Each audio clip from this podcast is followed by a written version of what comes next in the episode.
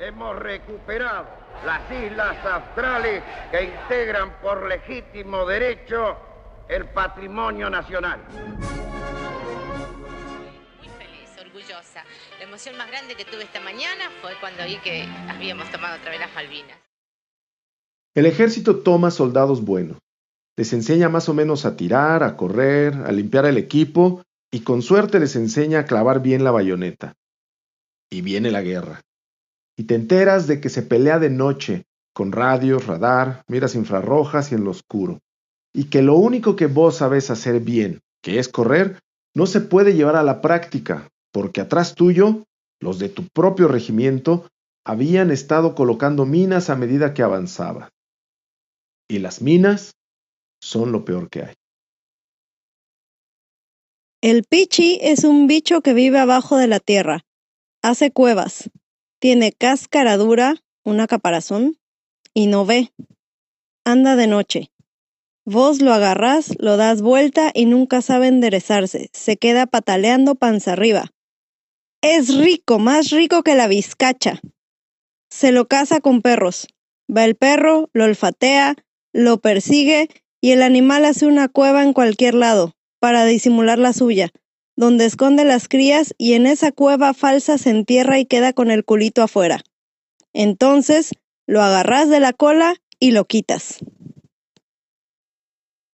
Llamaban helados a los muertos. Al empezar, las patrullas los llevaban hasta la enfermería del hospital del pueblo. Después, se acostumbraron a dejarlos.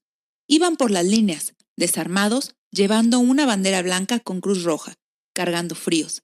Fríos eran los que se habían herido o fracturado un hueso, y casi siempre se les congelaba una mano o un pie. A esos los llevaban a la enfermería, y si había jeeps y gente apta los llevaban después a la enfermería de la pajarera, donde bajaban los aviones a buscar más heridos y a traer refuerzos de gente, remedios y lujos para los oficiales. Hay dos miedos, el miedo a algo y el miedo al miedo, ese que siempre llevas y que nunca vas a poder sacarte desde el momento en que empezó. Te mando que no te muras, y si seguís jodiendo como este, te voy a matar yo de un tiro, amenazó Viterbo. Breccelli había hecho una lista mental de las palabras y de las maneras de hablar y se las sabía de memoria. Cuando aparecía uno nuevo, mientras los otros le enseñaban cómo tenía que portarse, él les cantaba la lista. Al turco le decían turco, porque no es turco, es árabe. A Acevedo, que es rosarino, porque es judío, se le dice ruso o rachan en inglés. A los judíos, hijos de puta, porque escupieron a Cristo, y gracias, porque le mandan cohetes a Galtieri. Al Galtieri de acá le dicen Galtieri porque es muy boludo y se creía que íbamos a ganar. Y a los forros se les dice forros porque son forros y lo único que saben hacer es forrear. Cállate, forro, decía el santiagueño.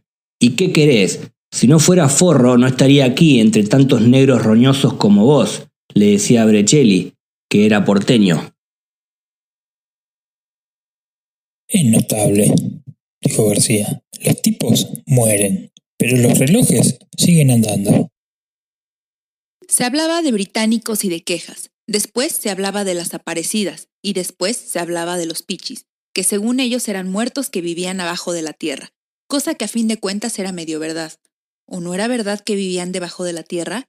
Que eran muertos, no, aunque alguno de los pichis pudo haber creído alguna vez que estaba muerto, y que toda esa historia se le estaba soñando su alma en el infierno. Los ilusos abundan, ¿no? Los tipos llegan a oficiales y cambian la manera. Son algunas palabras que cambian. Quieren decir lo mismo, significan lo mismo, pero parecen más, como si el que las dice pensara más o fuese más. En eso son peores que los argentinos, dijo uno y todos estuvieron de acuerdo. No eran peores, eran iguales le pareció. Los que peleaban venían mejor organizados. Los otros, los que mandaban, eran iguales. Hablaban diferente, pero no eran diferentes. Es que el miedo suelta el instinto que cada uno lleva dentro, y así como algunos con el miedo se vuelven más forros que antes, porque les sale el dormido de adentro, a él despertó el árabe de adentro, ese instinto de amontonar las cosas, y de cambiar y de mandar. Los reyes no hablaban, veían venir el final. No sabían cómo terminaba, pero sabían que terminaba. Era como en el cine, cuando se sabe que la función se acaba porque atrás ya andan los acomodadores estirando las cortinas, pero se desconoce cómo termina la película, quiénes mueren, quiénes pierden, quién se casa con quién. Quiso salir despacio para no respirar más aquel aire que había matado a todos. Después, afuera, lo entendió. Los cables de las antenas de los británicos habían ayudado a la nieve a tapar el tiraje de la estufa. La ceniza acumulada abajo por decide de Pipo, también en eso se les veía venir el fin, había hecho gas. El gas que no pudo subir los había envenenado todos. Respiró el aire frío, se le estaba pasando el mareo. Después, si lo recuerda bien, cree que lloró un poco. El Estado Mayor Conjunto comunica que en el día de ayer, 14 de junio de 1982, El combate de Puerto Argentino ha finalizado.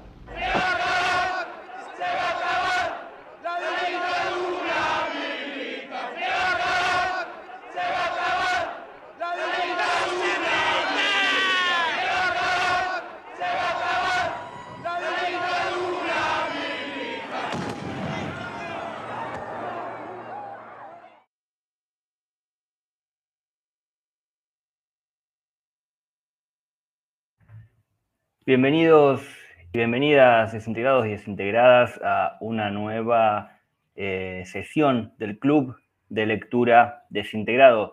Mi nombre es Juanse, los saludo desde Santa Rosa, La Pampa.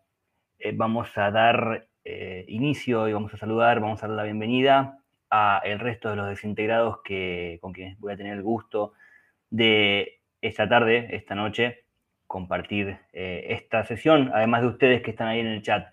En primer lugar, me gustaría presentar a una persona que estoy muy contento de que se encuentre acá con nosotros, eh, el señor Psicoloco. Bienvenido. Hola, ¿qué tal a todos? Gracias, Juanse, por la invitación. Vamos a ver eh, si llevamos adelante la sesión de hoy. Gracias. Muchas gracias, Zico. Eh, vamos a presentar a otro gran miembro del Club de Lectura. Creo que lleva el invicto, viene estando en todas ahí, tiene su super biblioteca cargadísima. Eh, el señor Draco 37. Saludos, Juanse, acá desde Puebla. ¿Cómo estás, Draco? Ya, mira. Ah, Estamos mate. bien. Estamos al 100. Espectacular, qué bien ese mate. Vamos a saludar también, vamos a dar la bienvenida en el panel del día de hoy al señor esposo de Liverpool. Hola, buenas noches a todos. Buenas noches, señor esposo. Aquí listos ya para hablar de los pichiciegos. Genial. Y bueno, y luego tenemos nuestra última eh, eh, agregado de último momento, el señor Angelation, ¿verdad? ¿Está por ahí Angelation?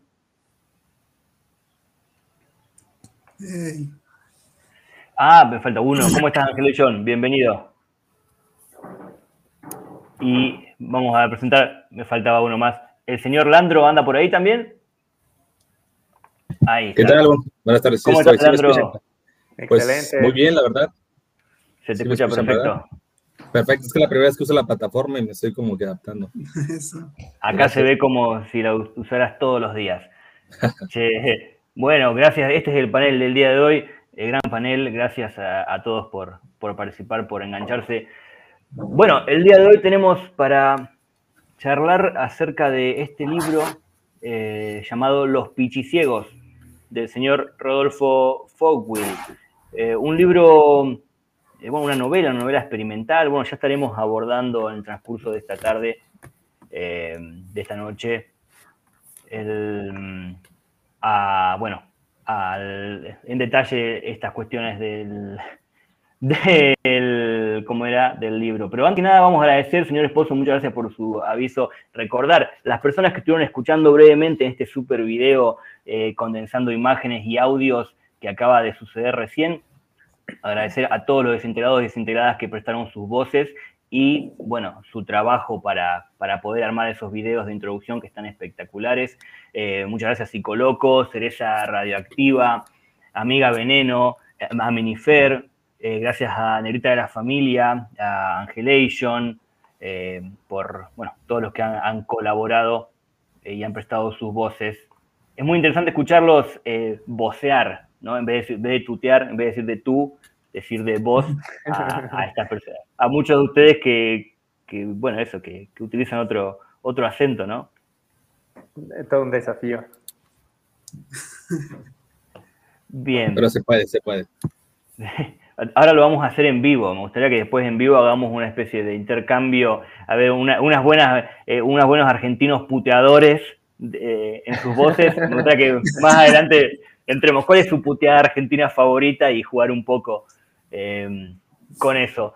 Pero genial, ¿eh? bueno, antes, y agradecer a toda la gente que se sigue sumando ahí en, en el chat de YouTube. Muchas gracias por, por estar ahí.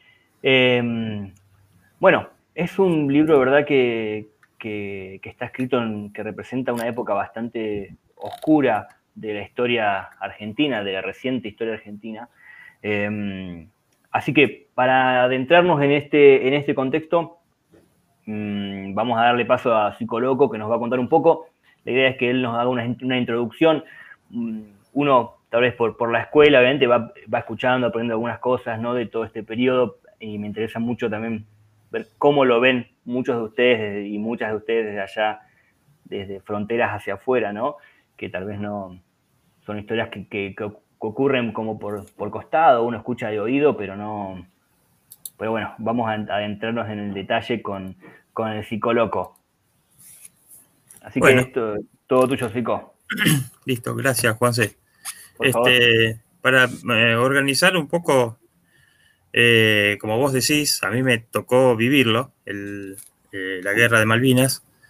Armé más o menos un- una, una breve cronología, digamos, de lo que pasaba en ese momento, ¿no? De lo que recuerdo, lo que pasaba. Me acuerdo en el, en el año 81, eh, que fue el año anterior a la guerra, ¿Tú qué edad Sí, tenías en ese entonces? este, cumplí, es, en ese momento, en el 81 tenía 17. Este, en, el momento, en el momento del 81, este, la- lo que se vivía era totalmente distinto. Es decir, llegaba Queen a la Argentina, todos éramos adolescentes, fanáticos de Queen, entre otras bandas, y Queen llenaba estadios, y como pueden ver, eh, Maradona incluso se sacó una camiseta, una foto histórica con el grupo, eh, porque era un argentino con camiseta inglesa y Freddie Mercury, un inglés, con la camiseta argentina. Así que escuchábamos en, en- en todas las radios y en todos lados y, y fanatizados este, los temas de Queen. Fue porque fue antes del 86, si no, no hubiera pasado eso. Ah. ¿Cómo? Que, que fue porque fue antes del Mundial del 86, supongo, ¿no? Supuestamente.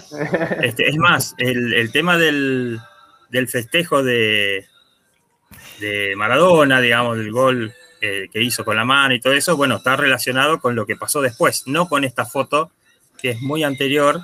Incluso Maradona en ese momento este, presentó eh, uno, este, el tema Otro muerde el polvo de Queen en el escenario en el último, en el último recital para que te des una idea la, la diferencia, digamos.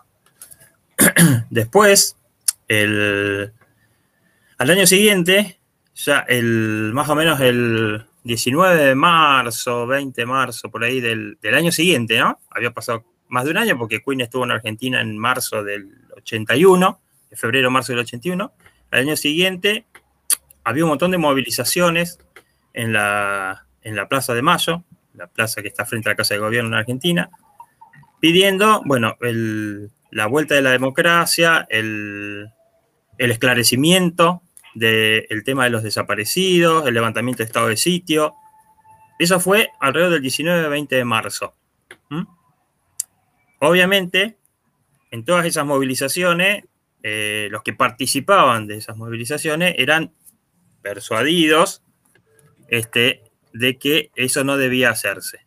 ¿Está? Es decir, este, eran despejadas todas con tropas militares. Después, el, eso fue, estamos hablando del año de las Malvinas, eso fue en marzo.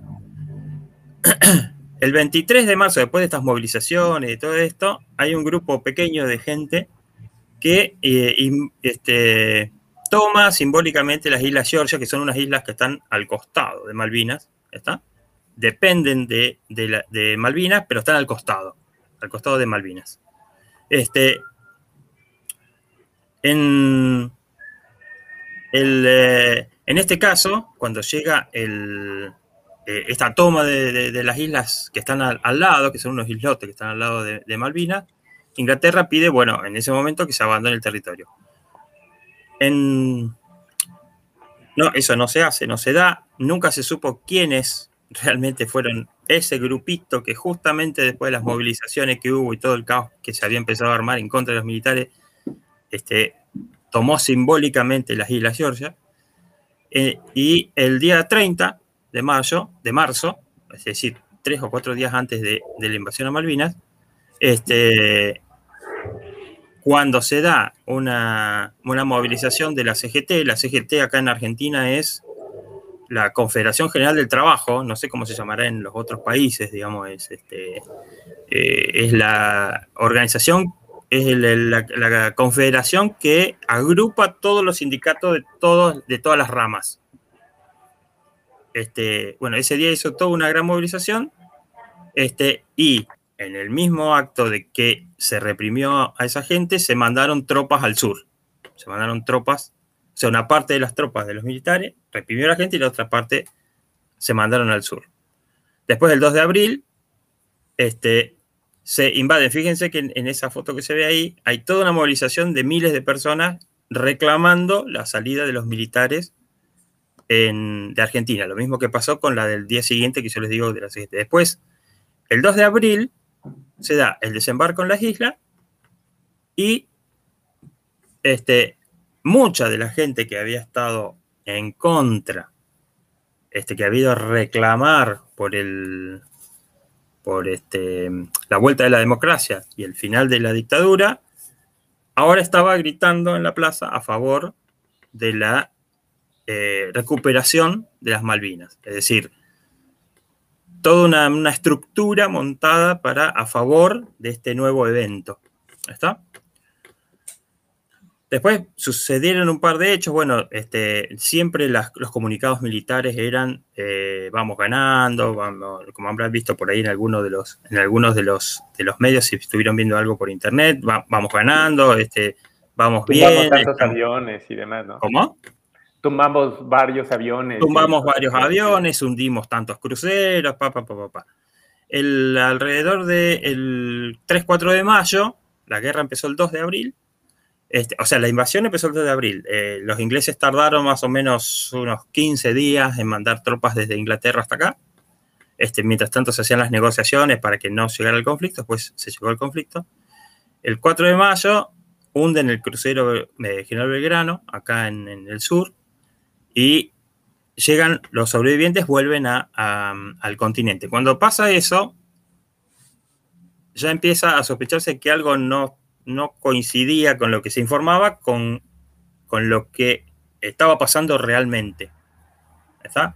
Había algo, algo raro, digamos. El, el- el hundimiento del Belgrano no fue posible simularlo, digamos, porque no había forma de que el, banco no- el barco no hubiera sido hundido. No había forma de disimular eso. Después se hacen unas tratativas para el 12 de junio. La guerra termina el 15 de junio. El 12 de junio, ya mucho más avanzado, viene el Papa a la Argentina. En ese momento era Juan Pablo. Este segundo, te quiere todo el mundo. Vino él a la Argentina para conciliar entre partes, ¿no? Otra vez la plaza se llena en este caso, pero este, para este, escuchar lo que el Papa tenía que decir sobre el conflicto. El día 14 eh, hay un bombardeo grande sobre las islas de parte de los británicos, y, pero en los diarios, en los diarios de ese momento, tiene más importancia, tiene más importancia. Acuérdense que en el 82 se estaba jugando el Mundial. ¿Está? En el 82 se estaba jugando el Mundial. En el diario del día 14 tiene más prioridad, ocupa más de media página en la tapa del diario que la Argentina no debutó bien en el Mundial. ¿Está? El día 15, bueno, sale la noticia de que se negocia un, este, un acuerdo con el tema de el retiro de las tropas. pa, pa, pa, pa. El retiro de las tropas fue, están todos prisioneros, van todos, listo, a otra cosa, este, y todos de vuelta a su casa. En el, al volver, al volver la gente de la, de es el, esa es la imagen que yo les decía, fíjense, que dice en el diario, la parte de bombardeo sobre avanzadas británicas está arriba, está, pero en realidad está dicho al revés. ¿Se fijan? ¿Está? Es un bombardeo sobre las avanzadas británicas cuando en realidad era al revés. Digamos, los británicos estaban avanzando sobre la tropa argentina. Y abajo, que sido de debut de la selección en el Mundial, ocupa mucho más espacio en el diario que lo que es el, lo que era la, guerra en ese momento. Eh, así que este, ya estaba casi decidido. Eh, esto, de- esto fue el 14. Acuérdense que el 12 había pasado el Papa por acá, por Argentina. O sea que ya habían llegado a un acuerdo, digamos, que no, que más de ahí no se iba a extender. Así que el día 15, que es el día de mi cumpleaños, aparte, ese día yo cumplí 18 años, este, se negoció el retiro de las tropas. Después de la guerra, este, lo que pasó, más allá de toda la propaganda que habíamos escuchado en ese momento, se empezaron a conocer lo que podemos encontrar por ahí en el libro, en Los Pichiciegos. Aquí, eh, eh, no, no directamente, pero sí se puede inferir del libro. Este, en realidad, mm, el autor por ahí dice que él lo escribió antes de la guerra. En realidad lo escribió mientras estaba la, guerra y lo terminó de escribir unos días después de cuando la guerra había terminado. Este, pero eh, para mí toma ideas de los rumores que había ya, ¿no? De lo que estaba pasando, que no era tan así, o sea, estaban todos bloqueados, no se podía, impedían, digamos, que saliera información desde las islas hacia el continente. Cualquier persona que volvía al continente se la amenazaba para que no contara nada de lo que estaba allá y se la requisaba completamente para que no trajera ni fotos, ni videos, ni audios, ni nada de la zona de Malvinas. Con la excusa de que, bueno, podía ser este, capturado por las tropas enemigas o lo que quieran llamarle. Pero La idea era tratar de ocultar lo que estaba pasando. Después, cuando termine la guerra, se empiezan a conocer algunas, algunas fotos de algunos de los chicos de- del sur y este, entonces se conocen fotos como esta, por ejemplo, que es uno de los soldados, ¿está? Que estaba en el sur, que había logrado escapar, eh, un muchacho en ese momento, 18, 19 años, que pesaba 34 kilos. Esas fotos, ¿cómo llegaban a la gente? Esas fotos se filtraron, ¿está? A los medios periodísticos en algún momento y empezaron a, a- a pasarse. Esa foto yo la saqué de una página francesa, de una página francesa, no argentina, que se había filtrado porque la sacó un médico que fue el que lo recibió al muchacho este para atenderlo. Mm. Y le llamó la atención en el estado de desnutrición en el que estaba. Si Eh, puedo agregar algo, eh, sí. chico. Sí, sí, sí. Es un, un breve, un breve comentario como para contextualizarnos. Estamos hablando de una guerra que duró, eh, un enfrentamiento que duró dos meses y medio con mucha furia. O sea, Exactamente. fíjate eh, cómo en dos meses y medio un cuerpo queda en ese estado. Es, Sí, es por increíble. un completa desabastecimiento de, de todo. O sea, estamos de, o sea, de abril a mediados de junio fue la guerra. Es una Exactamente. locura. Le llegó pasándola mal, ¿no? Sí, llegó mal. Sí, sí, sí. Pero, pero ya cuando se empezaron a, digamos, a publicar estas imágenes, entiendo o me imagino que ya estaba muy debilitada la, la dictadura para que los, los medios empezaran realmente a, pues, a golpear de esa forma, ¿no? Exactamente. Cuando, eh, ahí cuando vimos el video introductorio, hay una parte donde están este, gritando, la gente está gritando se, se vaya la dictadura, se corta, algo así, de- decían en una parte del video, ¿está? Al- Sobre el final. En realidad eso es después, digamos, cuando se terminó la guerra, no resultó, no resultó la idea de eh, hacer una guerra y recuperar las Malvinas. Las Malvinas son una cuestión muy puntual para Argentina, ¿está? Es como eh, el estrecho de Gibraltar en España, o hay, hay cuestiones que son nodales, digamos, en, en- en- en los lugares. Este, y este es el caso de Malvinas. Este- esta otra imagen que vemos es cuando la gente volvió, cuando después de la guerra, vuelve un, un barco inglés, un barco inglés eh, trae una serie de prisioneros de guerra y los baja en, en Madrid. ¿Está? El barco, que era un barco de, de- de lujo, el, que era el Canberra, otra de las cosas que no cerraba, digamos, el Canberra teóricamente había sido hundido hacía dos meses antes o un mes antes en la guerra, según las informaciones que llegaban a la gente. El barco ese que teóricamente había sido hundido es el que trae de vuelta a estos prisioneros argentinos. Ese día en Madrid se conoce, lo conocen como el Día del Pan, porque los, los este, muchachos que, que volvían, a la gente que los iba, a los pocos que dejaron, que pudieron llegar a, saludarlos, porque la idea cuando los trajeron de vuelta era subirlos a un camión y mandarlos de vuelta a su lugar de origen. O sea, que no tuvieran contacto con nadie, sino que se fueran directamente a su familia, que no hablaran con nadie en lo posible. La gente que se acercó, este, los muchachos lo único que le pedían era que les dieran pedazos de pan, que les dieran algo de comer. Entonces, en Madrid se conoce como el Día del Pan, porque fue el día en el que no quedaron panes en las panaderías, porque la gente fue y compró todos los panes que había y se los daba a los muchachos que habían vuelto. Eh, en, en una cosa que también ocurrió, digamos, durante ese, ese periodo, en, relación a esto que también llenó de indignación de, de, este, de la gente, fue que se hicieron varias colectas este, para mandar eh, alimentos y, cosas a la gente de Malvinas, a los muchachos que estaban en Malvinas. Una de esas, que la pueden buscar si tienen interés, este, se llamó 24 horas por Malvinas. Es decir, se hizo un programa ómnibus en todos los canales, 24 horas, ¿está? En donde se recaudó millones de dólares en donaciones, dinero, joyas, alimentos, autos, todo lo que se le pueda ocurrir, la gente donaba para que los muchachos estuvieran bien en el sur. Nunca se supo quién se quedó con esas donaciones, con esos millones en ese momento. Así que eso, bueno, este, fue una indignación total. Bueno, hoy, hoy en día tenemos acá en Rosario un, un cenotafio que es, bueno, como su nombre lo indica, recuerda a los muertos de Malvinas, donde están los nombres de todos los que no volvieron de allá.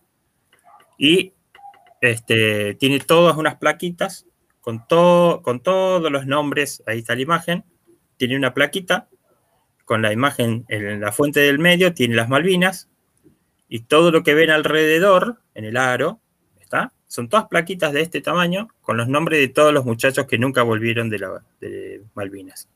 ¿En dónde Estamos hablando ese, ese monumento? en, acá en Rosario, al frente del Ah, Monumento a la. Bandera. Sí. Este, está el Monumento a la Bandera, eso está enfrente, entre el monumento y el río. Eh, en cuanto, en cuanto a, los muchachos que volvieron de, de la guerra, eh, bueno, ellos son un tema aparte. La mayoría, la mayoría de los, de los chicos de- que fueron allá eran más o menos de mi edad en ese momento. ¿Está? Acuérdense que yo cumplí 18 ese año. Muchos eh, de los chicos, eh, de los muchachos que fueron, yo le digo chicos, porque en realidad éramos todos, era- eran 19, 20, estábamos todos más o menos en, los, moviéndonos en los mismos lugares, haciendo las mismas cosas. Este, la gente de eh, mi edad, este, más o menos, sí, tenemos por lo menos dos o tres, cuatro, cinco conocidos que estuvieron o en Malvinas o cerca o en, en la zona de, de Malvinas. Y los muchachos estos, de acá, de Rosario, los veteranos acá en Rosario, lo que hacen todos los años, todos los años con la colaboración de la gente, digamos, de todos los que aportan, hacen una campaña todos los inviernos. Hacen una campaña todos los inviernos recorriendo las, las calles de la ciudad para arrimarle a la gente que vive en la calle, no sé cómo le llaman en otros lados, acá por ahí le dicen lilleras o, bueno, o gente que vive en la calle, este, lo que hacen es armar, tienen un camión muy grande en el que hacen comida, hacen, hacen unas comidas grandes y la reparten a todas las personas, igual que piden la colaboración de que se les arrimen cobijas y ese tipo de cosas para llevarle a la gente que vive en la calle. La idea de ellos es que no quieren que nadie pase lo que ellos pasaron en Malvinas.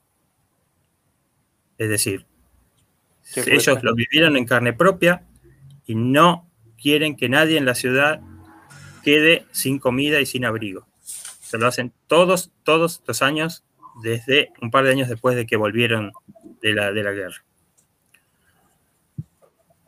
Bueno, en, eh, en definitiva, yo creo que la, la mejor foto, la mejor foto es la que vimos en el principio. ¿Está? Las otras son horrores, digamos, para mí. Y, bueno, este, en general los que vivimos esa época no nos es fácil, digamos, tocar el tema. Eh, pero la primera foto que vimos en donde estaba Maradona con el, la camiseta inglesa y, los, y el chico de Freddie Mercury con la camiseta argentina, yo creo que es un claro reflejo, digamos, de que en realidad seamos argentinos, ingleses, mexicanos, chilenos, uruguayos, no hay límites físicos ni rivalidades preestablecidas, digamos, entre nosotros, ¿está? Sino que hay intereses sociopolíticos, económicos, ¿está? En los que estamos, a los que estamos sujetos y pasan cosas como las guerras, como, es, como las que estamos viendo. Oye, sí, coloco una pregunta. ¿Hubo alguna región en Argentina que estuvo excluida de la guerra completamente que no la tocó en algún punto? O sea, que ellos no hubo ni reclutados, ellos no mandaron ningún muchacho a la guerra y pareciera que el mundo fue feliz ahí durante esa época. En general, en general, este, si ustedes, este, eh, antes que comentaba Juanse que estaba el, que estaban haciendo unos homenajes a Charlie García, ¿está? No sé si lo escucharon, sí. Este que estaba, bueno, estaban haciéndole unos homenajes a Charlie García que cumplió 70 años ayer. Este, él tenía un tema que daba claro mucho de lo que se vivía en el resto del país, que no fuera del sur para abajo, y algunas regiones muy puntuales en donde se convocó la mayoría de la gente. El tema de Charlie es este, el que están escuchando.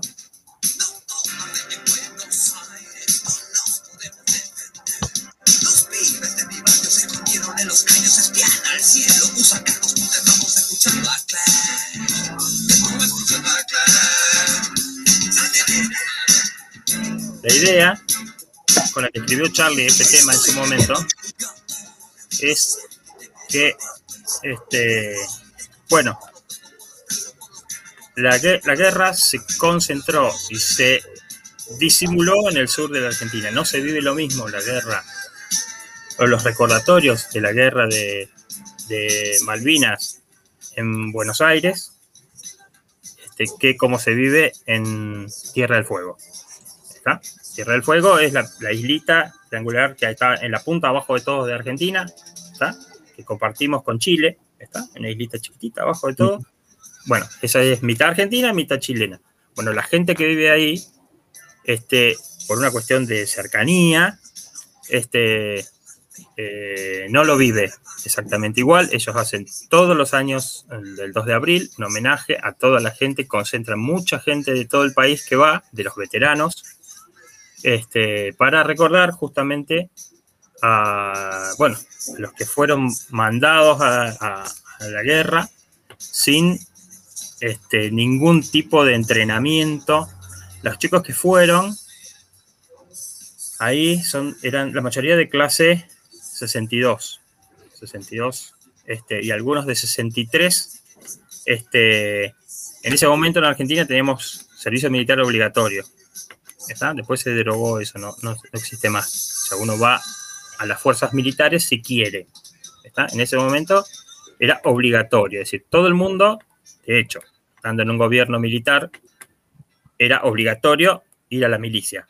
Fin, porque eso adoctrina y hace que uno acepte las órdenes sin discutir. Es así, siempre fue así durante mucho tiempo en Argentina.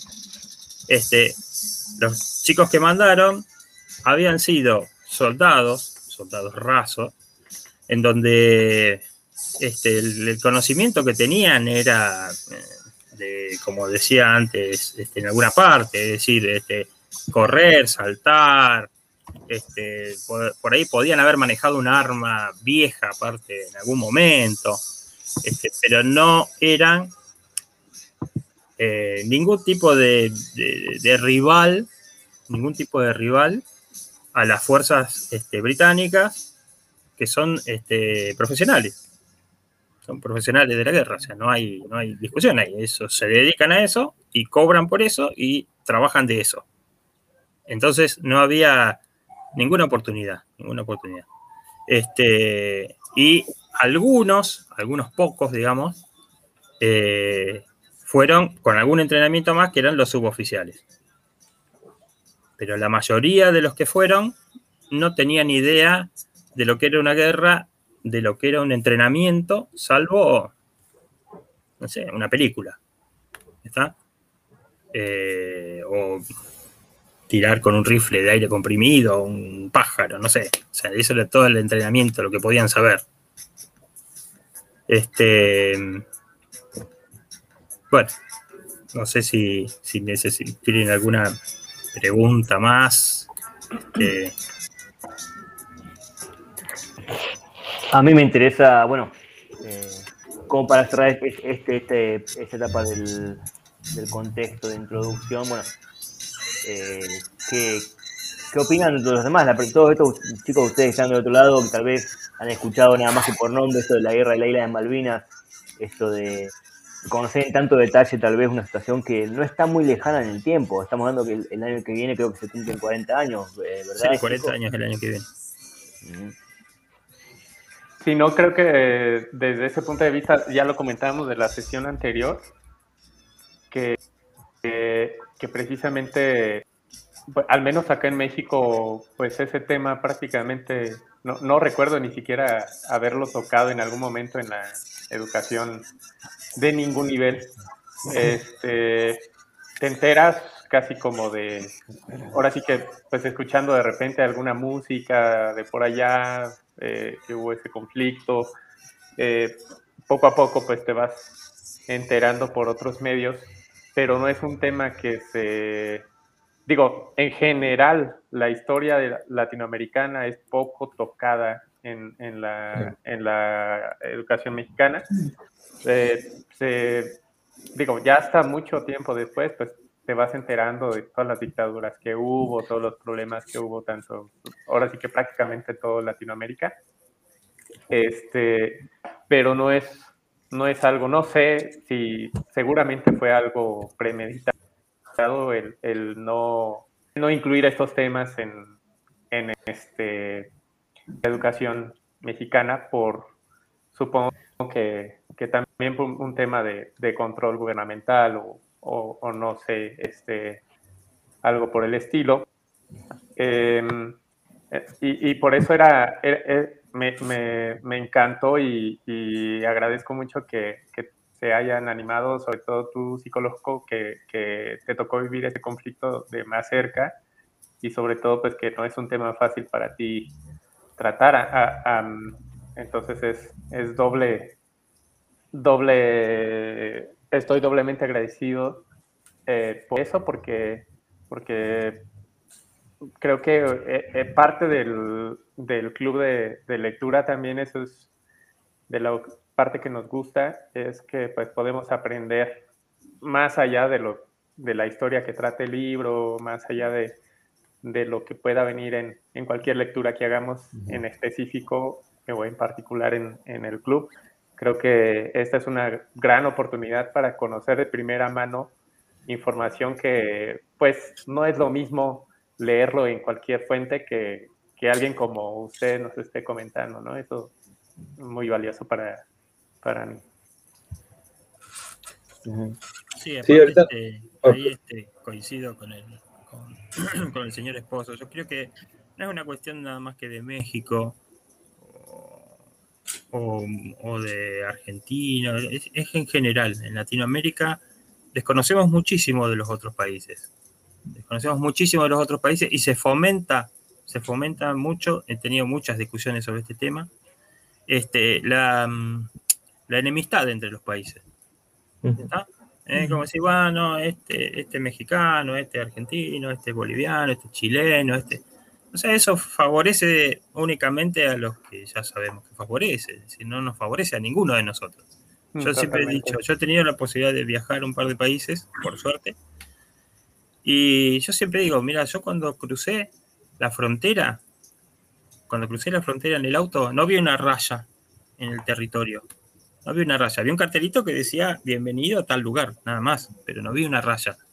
Y, y de este lado hablabas con la gente y de aquel lado hablabas con la gente y los problemas eran los mismos. El idioma es similar. Idioma Los problemas que tenemos son muy similares. Son muy similares. Pero de todas formas conocemos más de las dinastías españolas que de las este, dinastías mayas o aztecas.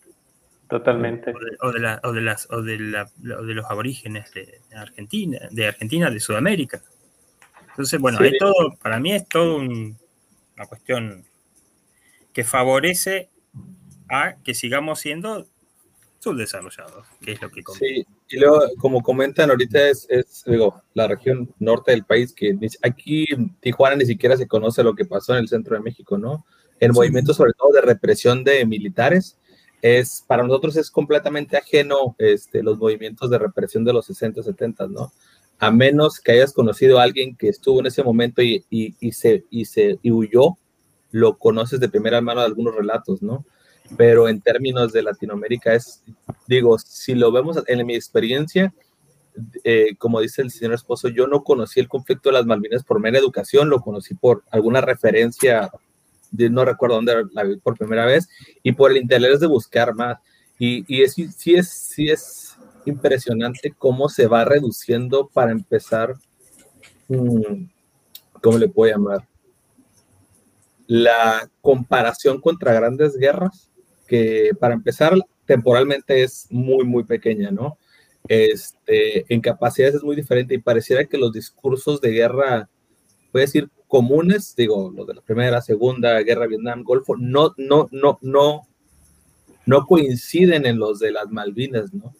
O sea, no coinciden y termina siendo la clásica este, forma de manejar de, la- de- de los que tienen el poder en, en Lati- en Latinoamérica, ¿no? De eh, hacer las represiones hacia el sur, mandar la gente del sur, vayan y mátense y después la gloria la tomamos nosotros, ¿no?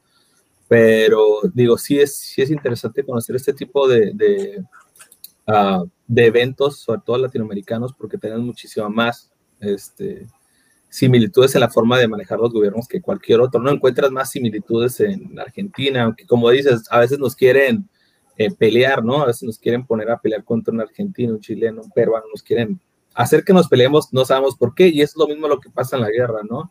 Este, digo, nomás tocando un poquito ligeramente lo que habla el libro, este, la forma entre que ellos se mueven entre bandos, ellos no discriminan, tienen un interés por sobrevivir, y ese interés los hace olvidarse de que son de otro país o que en algún punto hay un conflicto, ¿no? Pero digo, es, es bas- bastante para y- y- y reitero las veces que, eh, bueno, también a mi nombre lo que comenta el señor esposo, ¿no? las gracias y coloco por tener estos relatos de primera mano que, que ahorita los podemos tener y seguramente no los vamos a tener sobre ningún otro conflicto, ¿no?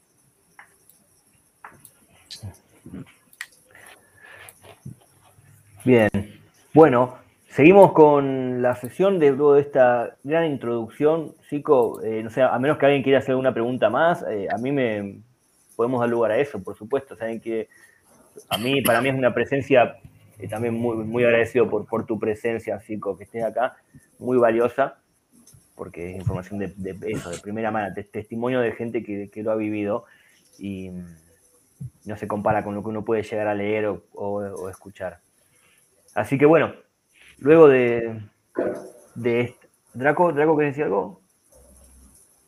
Eh, Parece que Angelation nos quiere comentar algo, pero creo Ah. que está muy bien su micrófono. Uh. Sí. No, no se te escucha, Ángel. No, no se te escucha. Vamos a ver si ahí. Ahí está, ¿Me Ahora sí. Ahí ya. Este, bueno, el perro siempre. Yo quería comentar acerca de este que justamente la, referencia que yo, yo tenía, la única referencia que yo tenía de la guerra de las Malvinas era justamente por el fútbol, que siempre se hace referencia cuando juega Argentina contra este Inglaterra y la guerra de las Malvinas, el Mundial del 86 y la mano de Dios y nada más, ¿no? Y justamente me, viene todo esto que, estamos comentando de que si hay, no sé si un afán o, no sé cómo llamarlo, de hacer una falsa igualdad, ¿no? De hermanar a pueblos que realmente no nos conocemos, que realmente nos, ma- nos manejamos más por, el estereotipo, por los chistes, por, por el idioma, que en realidad no es este, tan igual, porque este, igual ahorita nada más haciendo una, una pequeña referencia al- libro, este, sí se necesita por ahí un, un traductor, un, este, eh, a- a- a- un diccionario, un, ¿no? Para, para irle comprendiendo, ¿no?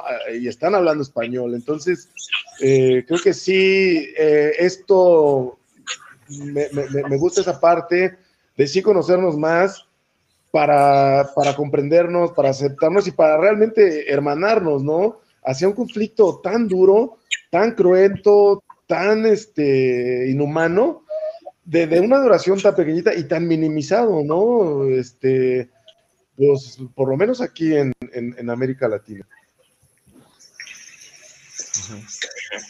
Sí, totalmente. Y, y, y cómo, eh, sin, sin caer en el lugar común que ya está volviendo como, pero, pero digo, si, sin, sin esas coincidencias que hubiera entre tanto, tanto entre nuestros países, distintos países de Latinoamérica, pues también sería muy extraño escuchar en caso, ¿no? O sea, el, el estar escuchando, creo que parte de eso es um, parte de la magia o parte de las cosas que te, que te cae el 20 escuchando en caso es que los mismos problemas que tenemos los mexicanos los tienen del, hasta el final del continente, ¿no? O sea, en ese sentido, creo que creo que creo que se van rompiendo esas fronteras y esas y esas diferencias este ahora sí que como un poco impuestas tal vez.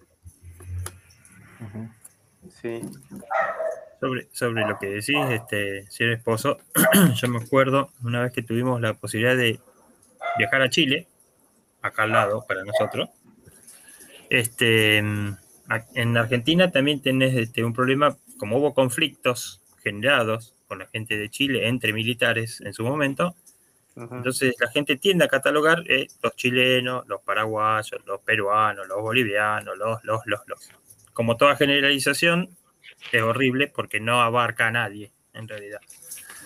Este, yo siempre digo, esa, es una vez que tuvimos la oportunidad de, de- de viajar, de viajar de turismo a Chile, tuvimos la posibilidad de escuchar en un, estábamos comiendo en, en el restaurante y pasaban por la televisión un humorista chileno, muy conocido allá en Chile. Este, lo que nos hemos reído con mi familia, con ese humorista, es como si hubiéramos escuchado un argentino.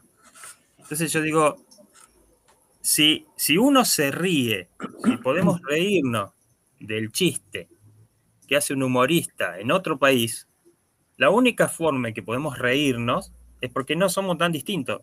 sí es porque te está reflejando en eso Exactamente. Sí de hecho Entonces yo decía, recuerdo bueno, haber está- escuchado. está- es, como, es como vos decías, o sea, hay, hay mm, eh, modismos, modismos que son diferentes, formas de expresión en algunas palabras, este, pero, pero salvo esos detalles, este, lo que eh, eh, en el show la persona esta, este, el humorista este contaba, salvo esos modismos puntuales, podría haber sido traducido, entre comillas, al argentino y contarlo acá y te hubieras reído exactamente igual. O- Y yo estoy casi seguro de que esos mismos chistes los les pones este, palabras que utilizan ustedes en México, lo contás en México y te Es vas a reír mismo. igual. Claro, yo recuerdo haber escuchado a Enrique Pinti y me morí de risa cuando, cuando escuchaba, porque y, y eso que él es un, un humorista además muy político y, y Ujú. no es muy, a veces eh, temas muy políticos, este, pues son muy locales, ¿no? Y aunque en ese caso pues sí eran locales, pero pues hacías fácilmente la, la analogía con cualquier político mexicano y, y te daba risa igual. Sí, sí.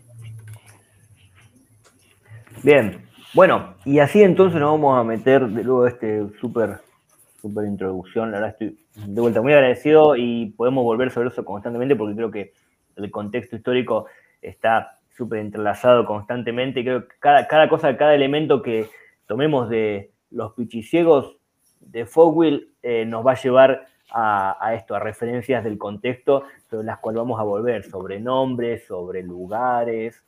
Así que bueno, eh, Fogwill, Rodolfo Fogwill, Los Pichiciegos. Fogwill fue un escritor argentino, eh, murió en 2010, el, bueno, sociólogo, escritor, eh, empresario, muy ligado a, lo que es la publicidad y al marketing, cuestión que creo que incluso se nota un poco, bueno, se nota en el, libro y se nota en los documentos que hemos visto como el, como la, la manipulación mediática, ¿no? Acerca de los hechos. Bueno, como decíamos, Los Pichiciegos fue escrito en 1982, eh, publicado en 1983 con la vuelta de la democracia.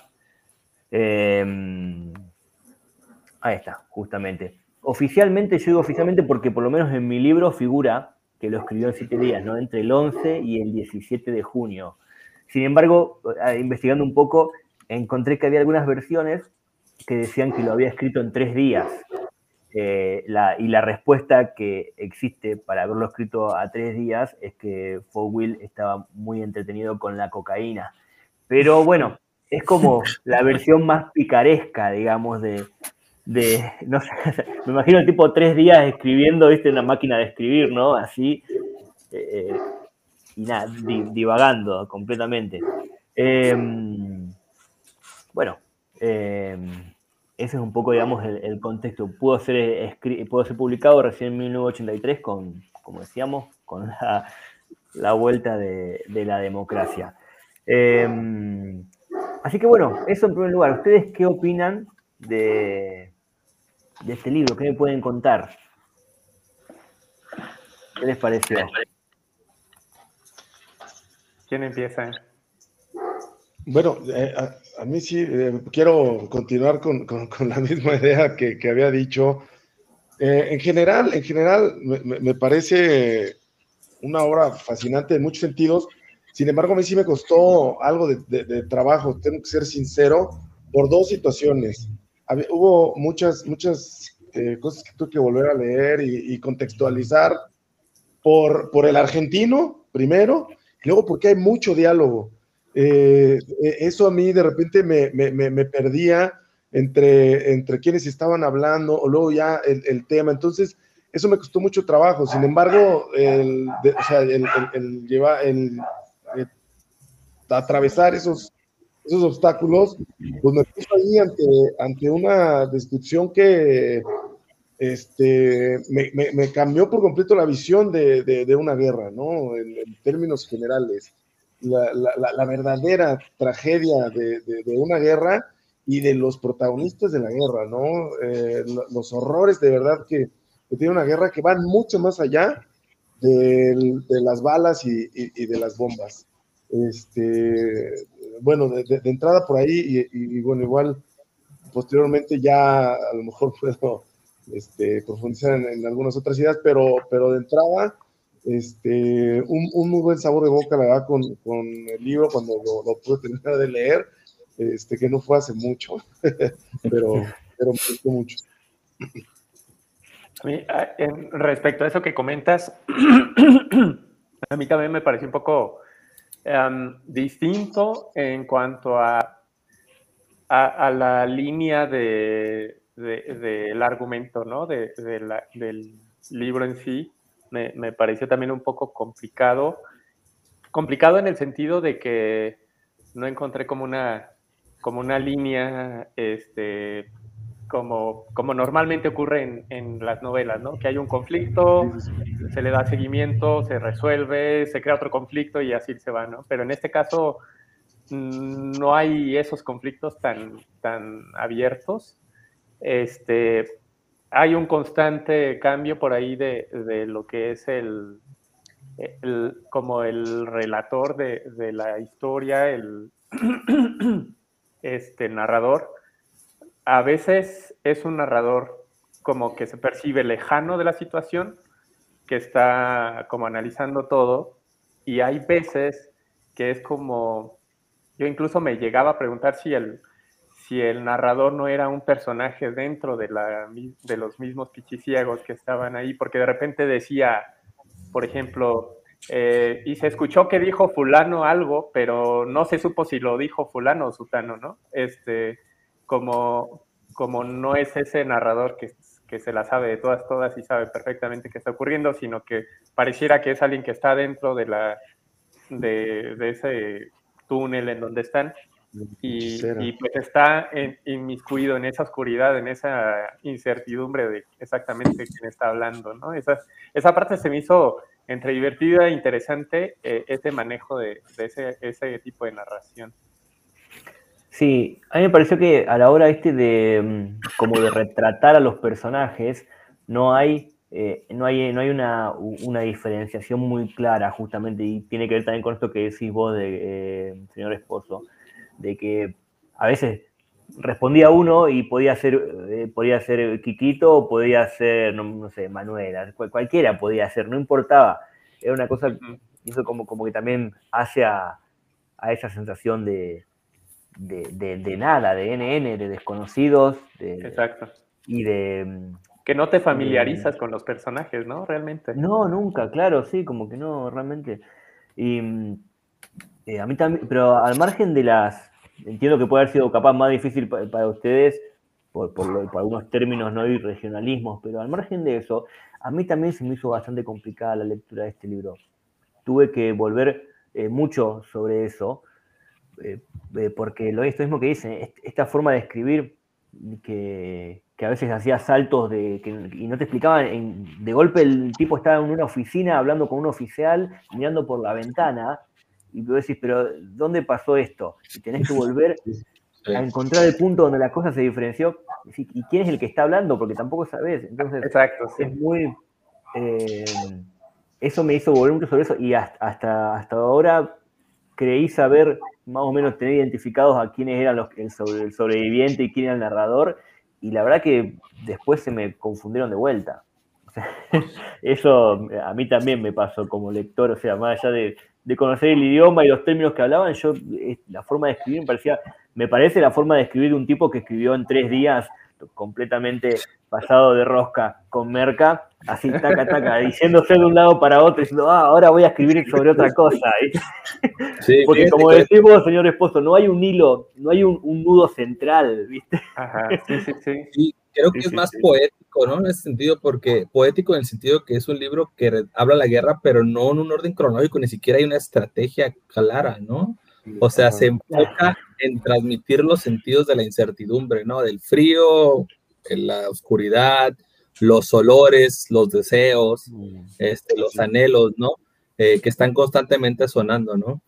Este, digo, en mi opinión general, este, me llamó bastante la atención que no es eso, no es lo que estaba acostumbrado a leer un libro de guerra, porque no te habla de ellos como si fueran ni siquiera militares, ¿no? Incluso la forma de organizarse los magos, quienes son los que tienen el poder ahí, fue por mero coraje de, de- que les dio de, de desertar y, y, y la propia traición que sufrieron ahí, ¿no? Pero digo, fuera del conflicto sí me causó lo mismo lo que estaban diciendo, ¿no? Que empieza de una forma y después habla en primera persona y después se agarra diálogo tras diálogo y no entiendes ni quién está hablando, pero no creo que sea malo porque termina de ponerte en la misma situación que tú estarías en un agujero, ¿no? Por- Porque incluso terminas sabiendo que desertaron no sé en qué parte del libro, ¿no? Ni siquiera es al inicio. O sea, te- o sea, si no lees, digo, es la, la versión que yo tengo, que es acá este, la, la que comparten, la que puedes comprar aquí en Gandhi. Si no leo este, la referencia del libro, ni siquiera supiera que no sé en qué momento me hubieran enterado que son desertores, ¿no? Este, pero eso creo que es interesante, es bueno, y a mí lo que, que me sigue llamando bastante la atención es la rapidez con la que se escribió, porque a mí me extraña que no sea periodista, porque estando en 1981, 82, 82, 83, en un área tan cerrada, creo que tú que, o eso se lo tuvo que, que haber contado una sola persona y de ahí sacó todo, porque no sé cómo pudieron haber llegado tantas referencias del conflicto y cómo pudo haber armado una historia completa, ¿no? O, la, o digamos, la información que obtuvo fue lo suficientemente completa para tener incluso referencias de las conductas de los soldados cuando en su desesperación tomaban a las ovejas como amantes. Este, eso es algo que si, si no estás muy enterado de lo que sucede en la vida militar, que eso también sucede aquí en México, ¿eh? Eh, es bastante conocido que los militares cuando los sueltan en las, digo, nomás haciendo una referencia y como dicen las similitudes, ¿no? Entre, generalmente aquí los, militares, los de más bajo rango, los sueltan en las sierras eh, sin equipo más que ellos y, su mochila, a buscar sembradíos o, destruir campamentos, ¿no? Y los pueden dejar por semanas o meses. Y también es muy común que ellos llegan a sabotear eh, rancherías para obtener este, alimentos y ovejas para obtener calor de otro tipo, ¿no? Eso, esa similitud se me hizo muy, no es algo agradable de saber, pero sí me quedé pensando, ¿cómo supo eso? ¿O cuál era la referencia que él tenía en 1982 que eso pasaba? ¿No? ¿O tuvo alguna formación militar o como algún consultor? Porque de alguna forma tendrías que haber conocido esos elementos, ¿no? Lo que sí no, y, y- y- pero también me quedé pensando, nunca entendí cuál fue la relación del Harrier. En el, lo pone como algo que físicamente no es posible, ¿eh? Como que yo intentaba imaginármelo la, la- cuando se hacen las presencias de los Harrier y no se me hizo que supiera mucho el tema, porque parecía que tenían acercamientos no, ¿cómo lo puedo decir? Medio fantasiosos, ¿no? Sí, Es- yo creo, creo que el, el- el evento del Harrier yo lo, lo vinculé directamente con otro evento de la misma naturaleza, que es esto de la gran atracción, que es este evento que es completamente alucinatorio. Creo que el, Harrier, o sea, el evento del Harrier eh, es un evento, no sé si llamarlo alucinatorio, o, sea, de, de de- de una comunidad, una comunidad alucinada, ¿viste? Porque es un, es un flash, es como un brote psicótico compartido, ¿no? Digo, todos los, peticidos comparten el mismo relato. Y tal vez lo de las monjas pueda encararse por el mismo lado, pero, pero me parecieron cosas como eso, como que como- es más, más del palo del, del realismo fantástico, si pensáramos en términos no litera- literarios. En, en general tiene esa estructura como onírica. Yo cada que iniciaba un capítulo me acordaba mucho como de la película de Inception, en donde dice, o sea, eh, empieza en un momento en donde dices, ¿cómo coños llegaron aquí? O sea, ¿por qué partimos de aquí? O sea, ¿en qué momento, no? Y entonces todo se vuelve así, como una mezcla entre recuerdos, entre ponerle uno de su cosecha, pero eso también te, te- te mete mucho en, en ese, en ese mismo tren de, de- pensamiento de estar ahí, de, de- tener incertidumbre de lo que va a pasar, de, protegerte de las balas y del hambre al mismo tiempo. Entonces es así todo un- unas idas y vueltas que, eh, pues no sé si es a propósito, pero para mí me creaba ese efecto como de, de empatía, ¿no? Y de, de- de- con, con- con- con el ambiente y con, con los personajes. De confusión, ¿no? Así no sé sí. si es. Yo no sé si. Primero me pareció, este, cuando lo leí, me pareció, como decían, este, si lo lee alguien de afuera, no sé si le va a ser fácil de entender. porque tenía muchas, tiene muchas expresiones que son nuestras. No fue fácil, pero. sí, sí, sí, porque yo lo, lo- lo leía y digo, "Oh, esto, esto, yo lo entiendo, pero no sé si lo van a entender. ¿Cuál es el, cuál es el sentido con el que se está diciendo esta palabra acá? Este, también me pareció, me dio la impresión de que entre, vieron que está dividido en dos el libro, está dividido en dos partes. Es como que, el- como, como que se escribió en distintos momentos totalmente, la primera y la segunda parte. Es decir, es como que, como que me dio esa sensación, como que la primera parte tiene una, una forma de escritura, una estructura, y la segunda parte tiene otra que, como dicen, me sonó mucho más caótica. O sea, como que había eh, algunos diálogos, este, todos corridos uno bajo el otro, bajo el otro, bajo el otro, y vos te- por ahí te perdías en quién estaba diciendo lo que estaba diciendo.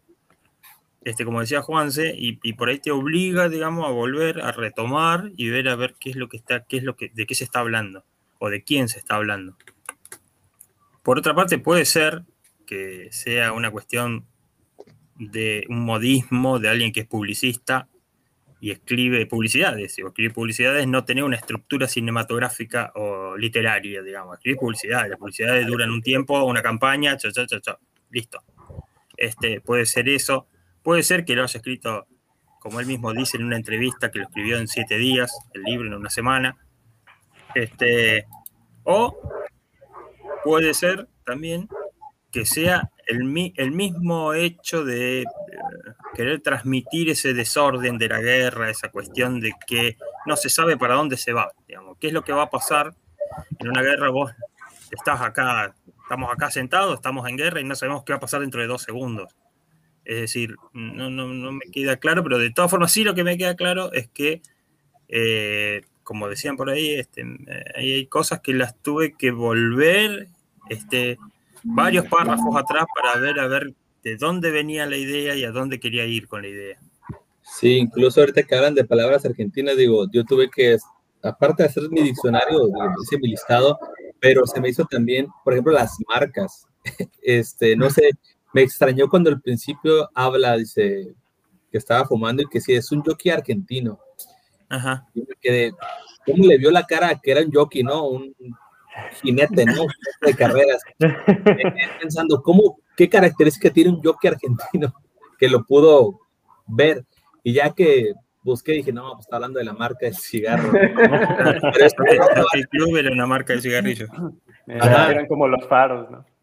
Eh, yo pensando, pues, ¿cómo le vio la cara de jinete? Dije, bueno, pues, pues, pero, pero sí, es, es, es interesante y creo que se puede releer varias veces, incluso por capítulos, y creo que eso es lo, lo, lo interesante del libro, ¿no? Como no cuenta realmente, cuenta relatos, fragmentos de la historia, este, se puede volver a, a degustarse de manera y, y leer esas sanciones. Y también, como decían ahorita, a veces parece cansado, ¿no? Parece cansado el, el quien está narrando el libro porque, como dicen, o no recuerda o no es, no tiene esa certidumbre de que pasó. No, eso está muy interesante.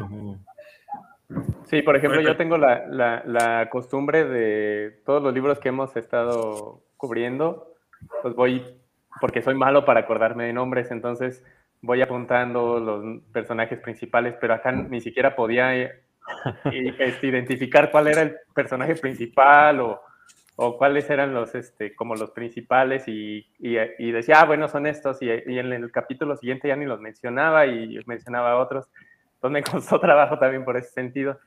Eh, pero, pero luego se entiende eso que dicen, ¿no? O sea, de que, pues, más bien me, me, gustó eso que dijo, creo que fue Juanse, de, de, que pues realmente no importaba quién lo dijera, el chiste era que lo estaban diciendo y, y en la confusión o en el momento en donde están, pues simplemente la idea era lo que importaba, no importaba quién lo decía.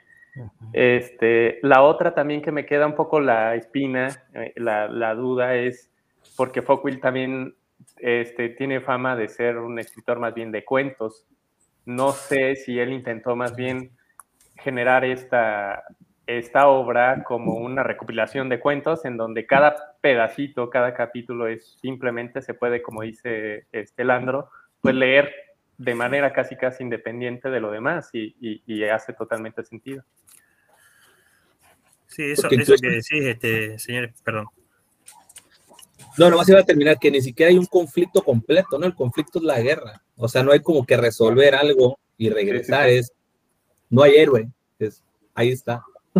Sí, eso, eso este, lo, lo que vos decís, este, a mí me hacía pensar cuando decían, no, debe ser porque lo escribió en siete días y tenía todos los datos para poder escribirlo en siete días, este, de una persona que le contó todo. A mí me sonaba más como que varias personas le contaron y con esos cuentos de varias personas que volvieron armó el libro. digamos. Con esa información de distintos lugares, ¿está? buscó las coincidencias y buscó las y con eso y, y- y- y su aporte personal, este, armó el libro. Me daba esa sensación. Bueno, yo, al menos yo creo que, por ejemplo, hay muchos eh, libros que tratan de la guerra, pero cuando un soldado empieza a generar lo que es su diario de guerra, no, no es como, hoy me voy a poner a escribir y mañana lo voy a seguir escribiendo. Simplemente escribe cuando tiene tiempo o cuando se le da la oportunidad.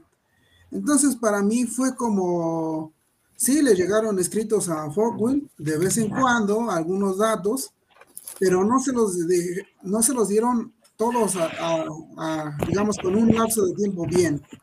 Nada más se los dieron y él tuvo que ahí medio mover. Exactamente. A mí Pero me dio esa sensación también.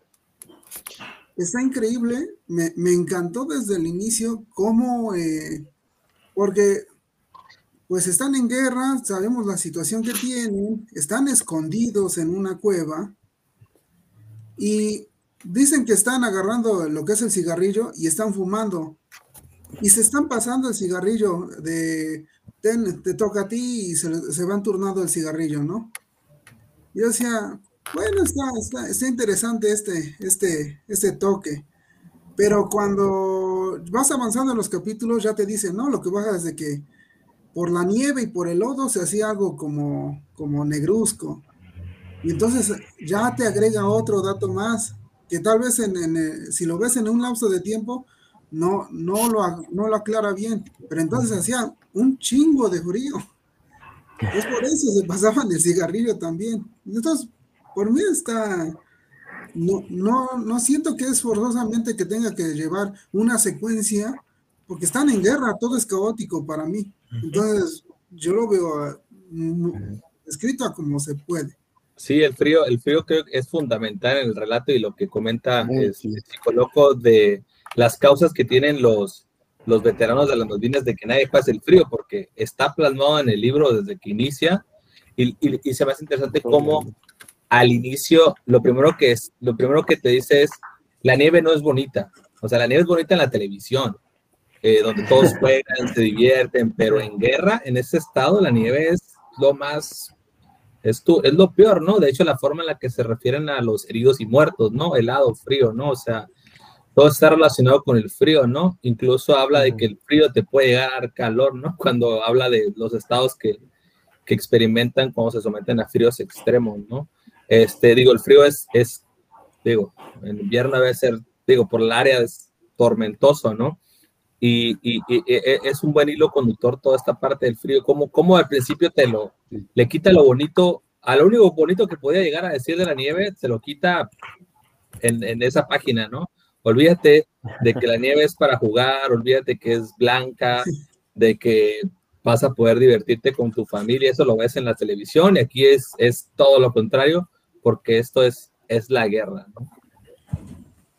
Ju- Justamente yo creo que, eh, ahí viene la cosa de como del desorden. Ahorita que, lo han estado mencionando todos y principalmente lo que comentaste tú, Landro, de que más que querer contar la historia de la guerra, la pretensión es contar todas las historias que hicieron y que hacen como eh, eh, específica, ¿no? O, o más bien, este, ay, no, no, no encuentro la palabra, pero es, o sea, hay demasiada acción en todo, hay mucha acción, mucha acción, mucha acción, cuenta muchas cosas y, justamente este, eh, lo del frío, ¿no? La, falta de comida, los cigarrillos, cosas de repente tan básicas como, supongo que es cal, lo que le llaman el polvo químico, este, de, de- de cosas tan que, nos, que todos damos por hechas, pero que en ese, en ese ambiente, con ese frío,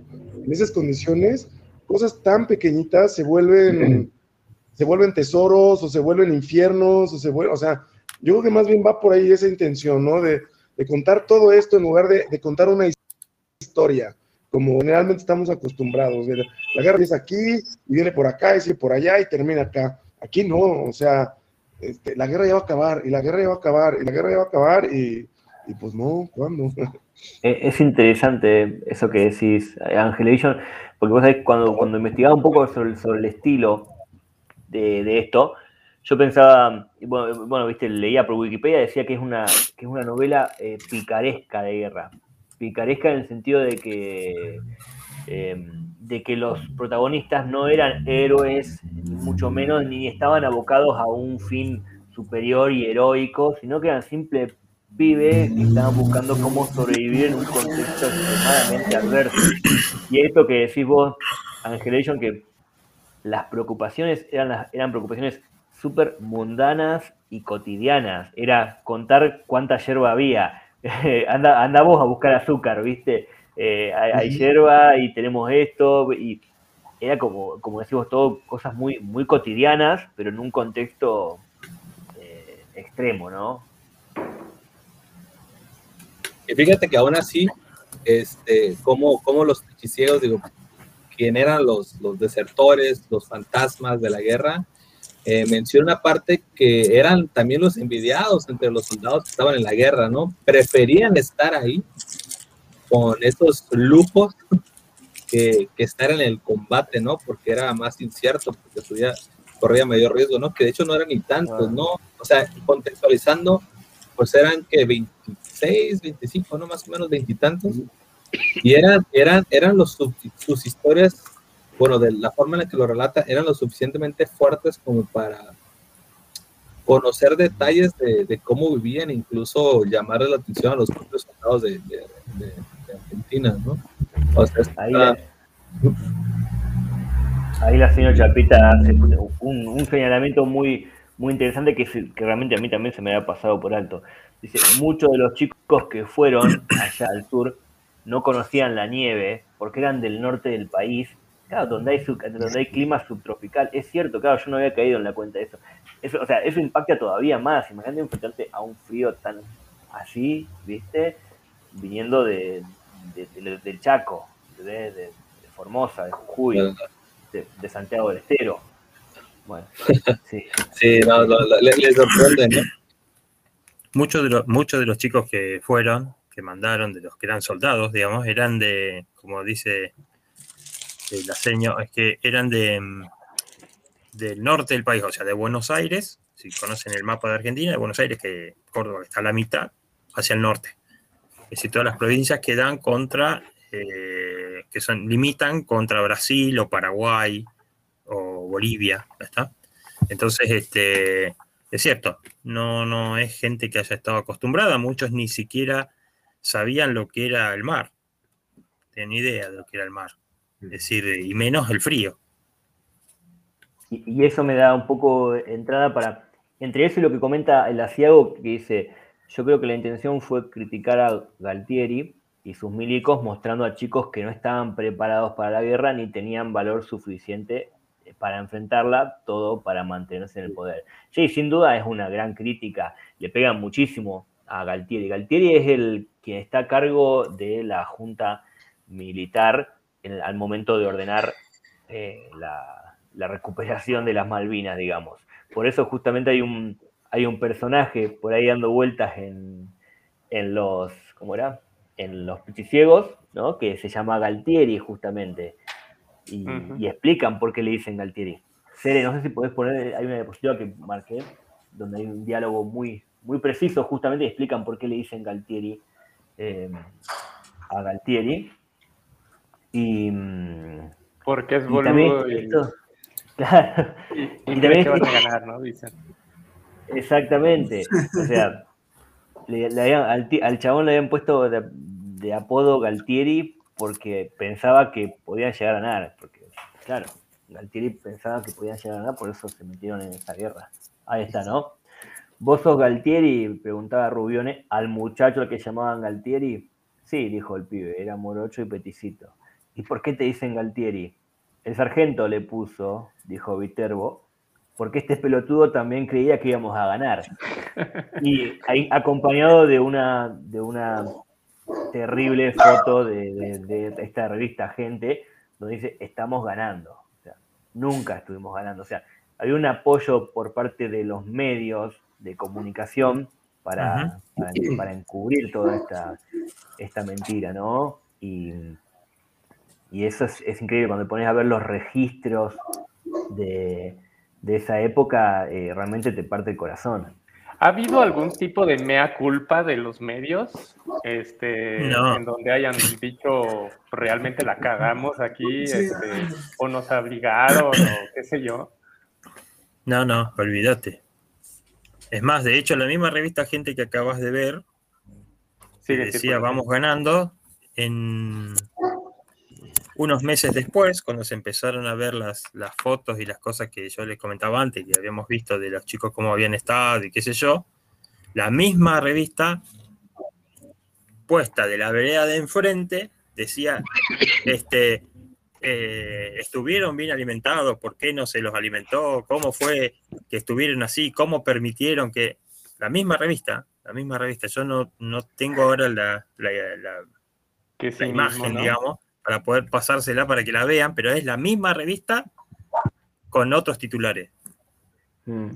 Y habrían pasado todos tres meses entre una cosa y Es, la otra. es- es que sí está así, bueno, a mí, a mí me parece fascinante y a la vez este, me, mm, me causa mucha, ah, como muchos sentimientos así encontrados entre horror, eh, curiosidad, como, eh, digamos, los, los militares que en su momento, según entiendo, y corríjanme porque hablo de, de- desde mi ignorancia sobre el contexto, este, o mi limitado conocimiento sobre el contexto en ese entonces, pero lo que yo entiendo es que en ese entonces, tantito antes de la, de la guerra de Malvinas, había habido un montón de desaparecidos políticos, etcétera, y cómo los, cómo, cómo los militares pasaron de ser los villanos de, de todo ese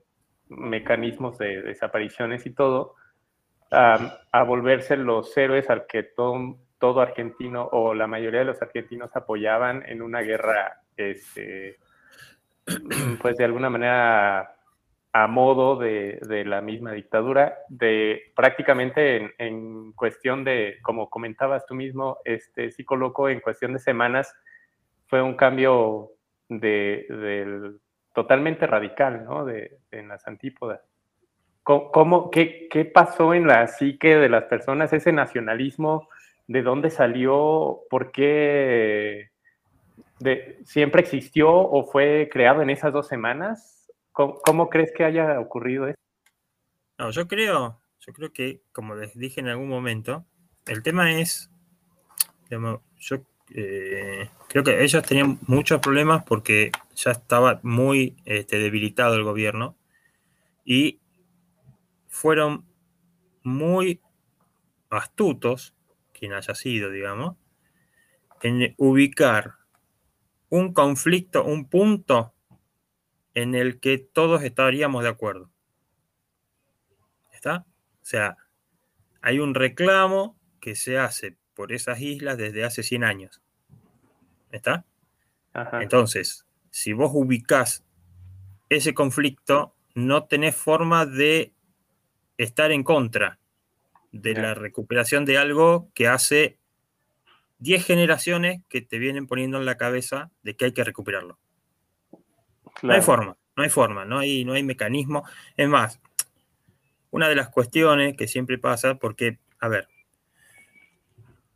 con el, con el diario del lunes somos todos, este, somos todos revolucionarios, digamos. Somos Exacto, todos, en contra de ¿está? la dictadura. Claro, estábamos todos en contra de los militares, estábamos todos, pa, pa, pa, pa, pa, pa, pa. Muchos tuvimos un momento, me incluyo, ¿está? Cuando se hizo el tema este de la recuperación, tuvimos, dijimos, bueno, mira, esto se plantea como una recuperación. Después, cuando vos lo empezás a desmenuzar y empezás a analizar, te das cuenta que es una locura lo que quieren hacer. ¿Está? Porque no hay forma, no hay forma de este, que un país se llame Argentina, se llame este, México, se llame como se quiera llamar, pueda hacer frente a fuerzas unidas eh, bélicas como es la OTAN o todo el, todo el convenio que tienen ellos. Es imposible, es imposible. Tienen que tener una fuerza similar enfrente, si no es imposible.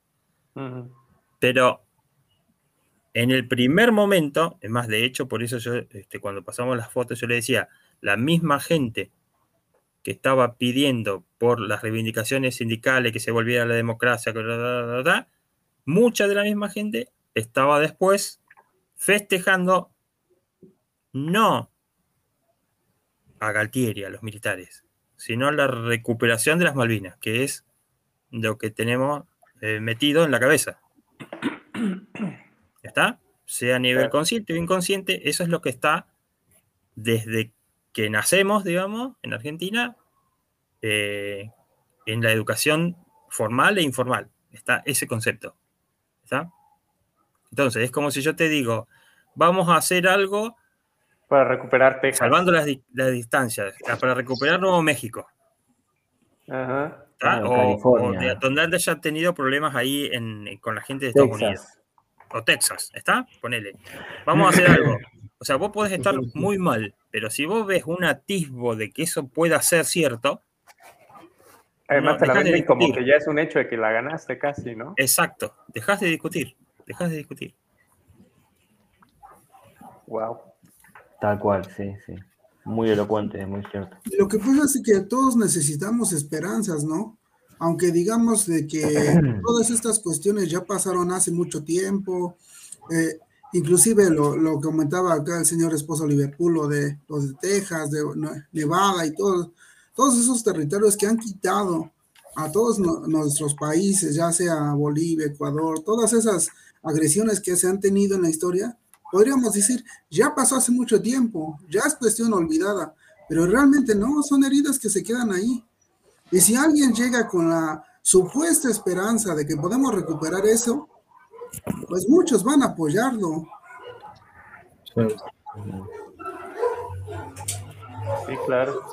Sí, hablando- bueno, hablando nomás de- de- de- del libro también, como a veces este, parece que no le pone nombre a, a, al- a los militares, pero eh, a- hay unas, a veces te regresa y te pone la cara del culpable, ¿no? Este, está el relato este de cuando ven a, a un este a un soldado que está lamiéndole las botas a otro por, por la brutalidad este de, de su, bueno, de su petición y aparte este, está intentando, eh, te regresa a quiénes son los, los hijos de puto, inclu- incluso se, se, se aferra a, a- maldecirlo, ¿no? El propio este, Powell, ¿no? Durante el autor cuando se va muy, se va, como dicen, a la yugular, ¿no? No solamente describe lo atroz que puede ser el abuso militar, que sucede siempre y siempre ha sucedido, sino me llamó la atención cómo se, se, se va a lo personal y se, se encarga de, de- de maldecirlo varias veces en ese fragmento, ¿no? Generalmente en un libro de guerra, y por eso, eh, o en cualquier historia cuando sucede algo, una atrocidad, se cuenta, y, y uno infiere que no es algo que está bien que esté pasando, ¿no?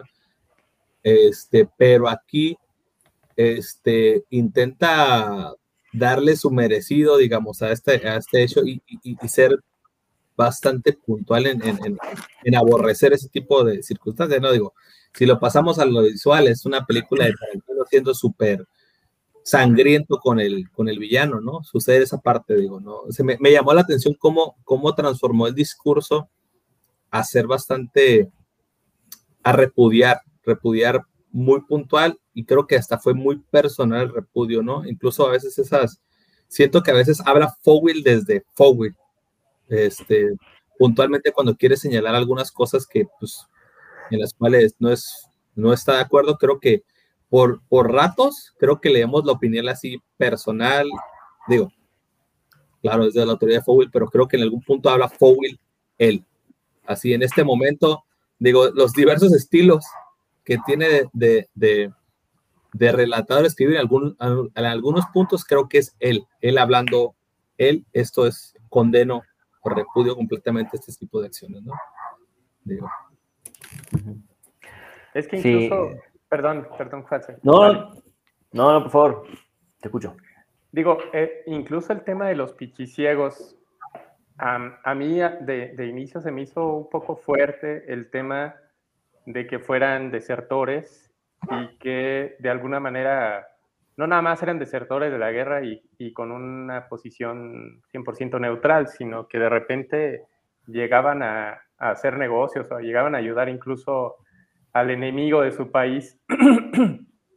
eh, de antemano sabiendo que eso iba a provocar bajas del lado de su, propias, de, de su propio país, ¿no? Eso fue un tema que se me hizo fuerte y, me quedaba la duda cómo es que ustedes lo perciben como argentinos, porque digo, me, me, me ubico este contexto de, de gente que está ayudando al enemigo, digamos, de alguna manera, que le está proveyendo de algunos este, información estratégica, eh, posiciones eh, estratégicas de, de, los argentinos a los, a los ingleses, etcétera. Ellos simplemente buscando no tanto, obviamente, que le partan la madre a los argentinos, sino simplemente que ellos lo que quieren es que se acabe la guerra lo más pronto posible para ellos poder regresar a su, a su vida normal. Sin embargo, poniéndole en otro contexto, poniéndole en el contexto, no sé, de otra guerra, de otro tipo, de otra naturaleza, en donde no es todo este contexto de una dictadura queriéndose auto justificar su existencia, eh, probablemente tenga un, una percepción muchísimo más fuerte o muchísimo más, este, como más conflictiva, pues, eh, viéndolos como traidores, ¿no? En, el sentido de que están ayudando al enemigo a que incluso pueda haber bajas. Eh, ¿Cómo lo perciben ustedes o, qué, qué, qué sensaciones les causó este tema? Sí, a mí eh, no voy a negar que en un momento me conflictuó cuando, claramente, cuando, eh, en, cuando llego a la parte de las eh, excursiones hacia los ingleses, ¿no?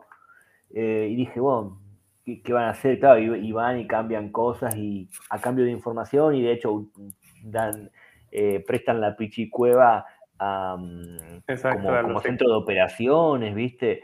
Em, en primer lugar, sí, es como medio conflictuante porque uno también justamente viene con el chip. Es, muy, es un lugar incómodo realmente en el que, para mí en el que te pone, porque uno viene justamente con el chip de eh, los héroes de Malvinas. O sea, lo, los veteranos, viste, caídos de la guerra de Malvinas, viste, o la guerra de, Atlántico Sur. Eh, entonces, es como mo mostrarte una miseria de personas que uno eh, aprende a admirar por todo lo que han dado, por todo, lo que, por, por, por, todo el esfuerzo que han hecho, por, por haberle tocado la peor situación y haber tenido que, que dar la cara, ¿no? Entonces, en ese, en ese sentido fue, fue como raro. Pero después, eh, de hecho, mientras leía y mientras reflexionaba sobre eso, pensaba, eh, son pobres pibes que están intentando sobrevivir, lo que decís vos. Eh, señor esposo. Ellos querían que termine nada más y, y, justamente no estaban para nada capacitados para nada, vieron una oportunidad de hacer otra cosa, la hicieron y se resguardaron, ¿viste? Eh, y era eso, eran simplemente jóvenes mmm, y haciendo lo imposible por sobrevivir, ¿viste? Entonces, bueno, eso, eso me, me, me, transmitió cierto, cierto orden y cierta, viste, equilibrio. Tranquilidad, exacto.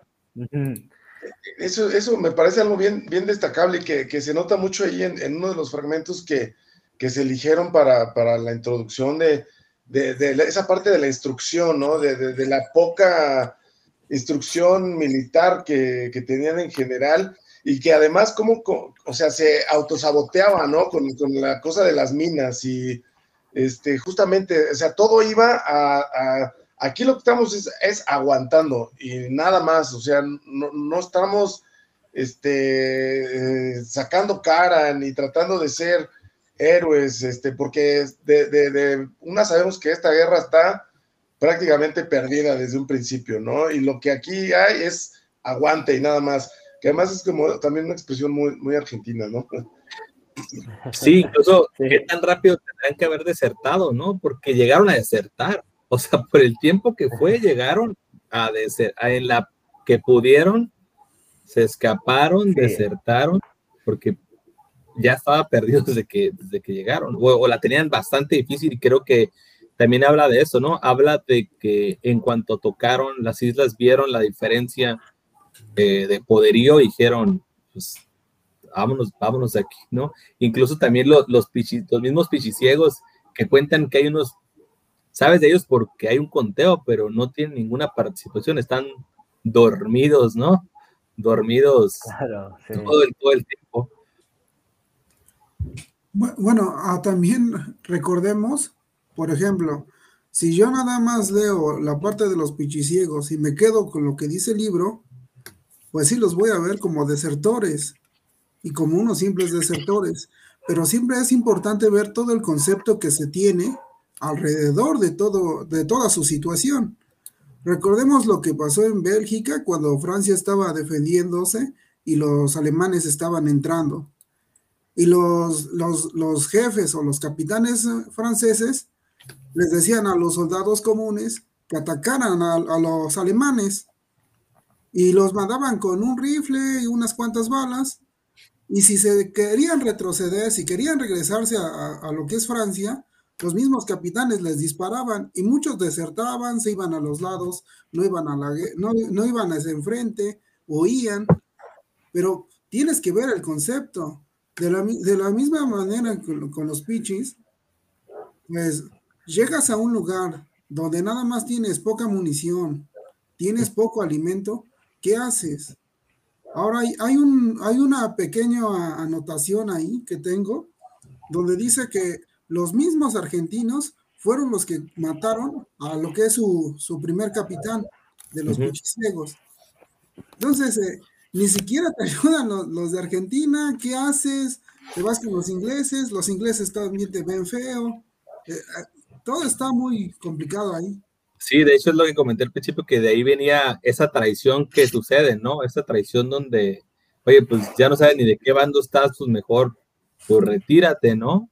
Incluso hay una parte en la que, no recuerdo el personaje, alienta el, borba, el bombardeo, ¿no? Le dice, dale, dale, dale, pues mátalos, ¿no? Y son de tu país, pero está todo eso que digo, si bien no son, no son héroes en el sentido de la novela, sí son personas que están pues sufriéndola por, por muchas cosas, ¿no?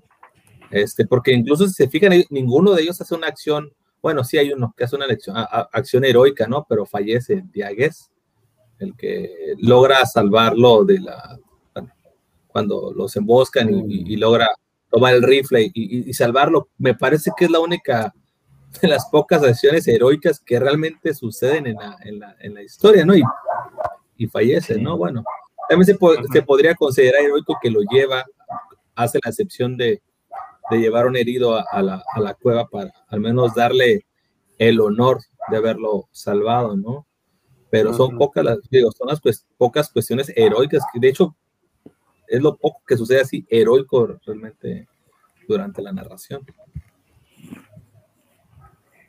Incluso me llegó a, a, pasar también por la cabeza que, que pues esta, esta, digamos, figura de los pichiciegos, tal vez la utilizó también Fogwill como, como el encauzar esta, esta insatisfacción, esta decepción, este enojo que tenía la gente después de la guerra, como para como para tal vez imaginarse él o, tratar de, de, materializar en una historia todo ese enojo, toda esa, toda esa decepción en un grupo que estuvo en el frente. No sé, me, me mmm, como que me gustó verlo de esa, de esa forma, ¿no?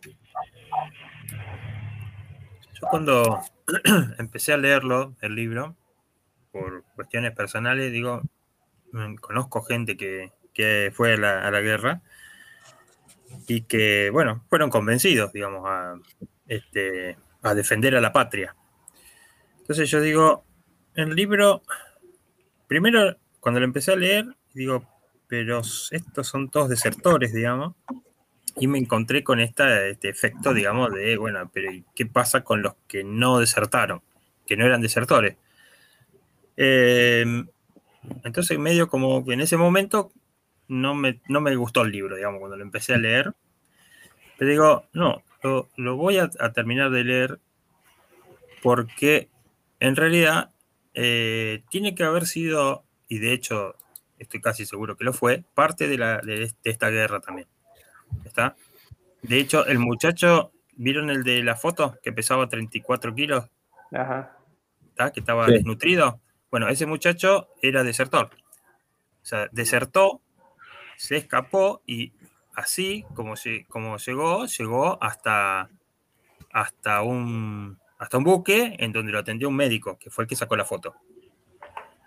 Entonces, digo, eh, está bien, no tiene, no tiene la parte por ahí eh, de los que fueron en realidad convencidos, digamos, de que se podía recuperar la mayoría, pero está buena esta otra parte, digamos, esta otra parte donde te muestra que los que no quisieron ir, está, o sea, exacerbado en muchos casos, pero los que no quisieron ir y fueron obligados a ir, bueno, buscaron la forma de sobrevivir, de, de este, enfrentarse a, esa obligación que les impusieron, a ir a un lugar en el que no les interesaba estar, no, les interesaba estar directamente.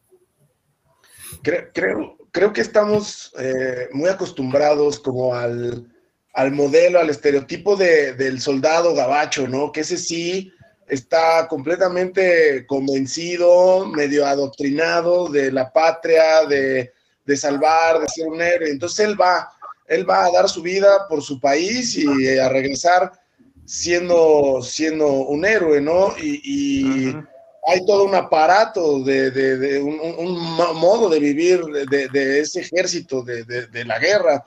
Y aquí eh, justamente van obligados, este, sin, sin, sin algún sentido de patriotismo o de, o de honor y gloria, ¿no? Entonces, eh, ahí es donde también nos cambia o, no, o, o nos, este, nos choca la, la, la, la, visión justamente que tienen estos soldados de, de, de, no ir al frente, más bien querer, huir y, y, y quererse proteger a ellos, ¿no? Porque ellos están ahí porque los obligaron, no porque tengan ese instinto, ¿no? Como el clásico soldado gabacho que vemos por todos lados en las películas, en los libros. Y fíjate que respecto a ese punto del heroísmo que tienen mucho los, los americanos, este, me llamó la atención cuando están, van hacia el lado este, británico, que les dan las pastillas, las pastillas, ay, no recuerdo cuál es el nombre que le dan, pastillas para la guerra. Uh -huh. sí, para la guerra, ¿verdad? de fuerza. La, pintan muy bonito, pero ahí describen el efecto que tiene ese tipo de medicamento, ese tipo, es que ese tipo de medicamento que utilizan los grandes ejércitos precisamente como para eh, deshumanizar a los soldados y convertirlos en máquinas de guerra, ¿no? Que era una, era una clara ventaja, digo, era una ventaja sobre las Malvinas. Oye, tú no estás acostumbrado a drogar a tus soldados para que tengan mayor fortaleza, el cansancio lo reduzcan y puedan pues tener una fuerza de combate superior, ¿no? Incluso a ellos les extraña, ¿no? Uno ya estaba como que acostumbrado, el otro como pues va a ver qué es, ¿no? Pero después siente el efecto y eso habla de eso, ¿no? De cómo la figura del soldado no es la figura heroica porque siempre hay un miedo a la, a la muerte en ese tipo de, de, de, de aspectos, ¿no? Incluso eh, hablando de esto de lo, lo, heroico, lo que comenta Helation, eh, cuando dicen mamá, ¿no? Que están así dormidos y hablan mamá, ¿no? O sea, eh, eso no lo retratan difícilmente las publicaciones, así que del poder, ¿no? Ellos matan y, están felices, ¿no? Y aquí es como que el puro miedo, los, los pues, la, figura de la madre siempre retornar a casa, ¿no? Retornar a, tu hogar, a, tu, a donde estás acobijado, ¿no? Este, y eso también es muy extraño, ¿no? O sea, como dices, ¿a poco en ninguna otra guerra tenés ese tipo de, de emociones, ¿no? Pero fíjate dónde las vienes a encontrar, ¿no? En, en, en una historia de guerra que no tiene tantos filtros heroicos y son las emociones humanas ahí desnudas, ¿no? Ajá. Ahora, Sí, ju- justamente, eh, eh, perdón, no, no, no, adelante, adelante. gracias. Justamente esa fue como la, la- la- la gran reflexión que, que yo obtuve de, de- de leer esto, ¿no? De pensar lo que justamente acabas de decir, Landro, de, o sea, eh, generalmente nuestra mirada va, cuando eh, hablamos de guerra, hacia los balazos, hacia los muertos, hacia... Pero esto a mí se me hace como las verdaderas tragedias de, de- de la guerra, ¿no? Y justo lo traslado a, o sea, esto se debe de vivir en cualquier guerra, ¿no? La falta de sexo, la falta de comida, la falta de, de- de- de cigarrillos, un lugar digno en donde asearse, en donde cagar, este, el ver cómo están eh, no matando a tus amigos, sino muriéndose poco a poco toda la gente que tienes ahí alrededor por las carencias de, de- todo esto, ¿no? Entonces, eh, digo, por supuesto que esto es la, la verdadera tragedia de la guerra, ¿no? Lo que pasa ahí y los abusos que estas situaciones más o menos orillan, ¿no? A los, a, a los soldados un poquito a, a cometer eh, ciertas cosas, hasta llegar a, una degradación, pues a, estar teniendo actos ofílicos o, o abusivos en contra de civiles o, o ese tipo de cosas, ¿no? Ahora, ha- hay algo que quiero retomar del libro. Cuando nosotros sabemos que es un grupo de soldados, y en todo grupo de soldados viene un capitán o un general, y entonces llega un líder, un líder que los guía. Ya sea que iban ganando perdiendo la guerra, siempre los va a guiar. En el momento que pierden el, el líder, como que esa, esa guía se pierde y empieza a haber ciertos, ciertos, digamos que, destellos de líder. Ahí está lo que es, ya sale lo que es el mecánico, ya sale lo, que es el turco, que no era turco, y entonces empiezan a salir mucho- muchos personajes. Si tuvieran el líder, posiblemente hubieran tal vez tomado otra forma de, de- pensar en la guerra y seguir luchando o replegarse mejor. Y yo siento que por eso, digamos que hay esa fluctuación en la historia, porque les hace falta ese líder. También hay una parte en el libro este, que hace referencia para mí este, en lo que mm, es este, el, el ocultamiento desde la, desde la fuerza y de que hay cosas de las que no se, no se hablan, no se tocan, no se mencionan y se hace como que está todo bien. ¿Está? Cuando dice, este, como nadie nombró a los pichis que faltaban, el turco sacó el tema y les dijo que habían quedado con los ingleses, en garantía. Y todos creyeron, o quisieron creer, o hacer que creían. En muchos casos, este, durante, la, durante el gobierno militar, digamos, eh, la postura eh, en la que te encontrabas viviendo era esa. O creías, o hacías como que querías creer, este, o, eh, o te, te parecía que estaba bien así. ¿está?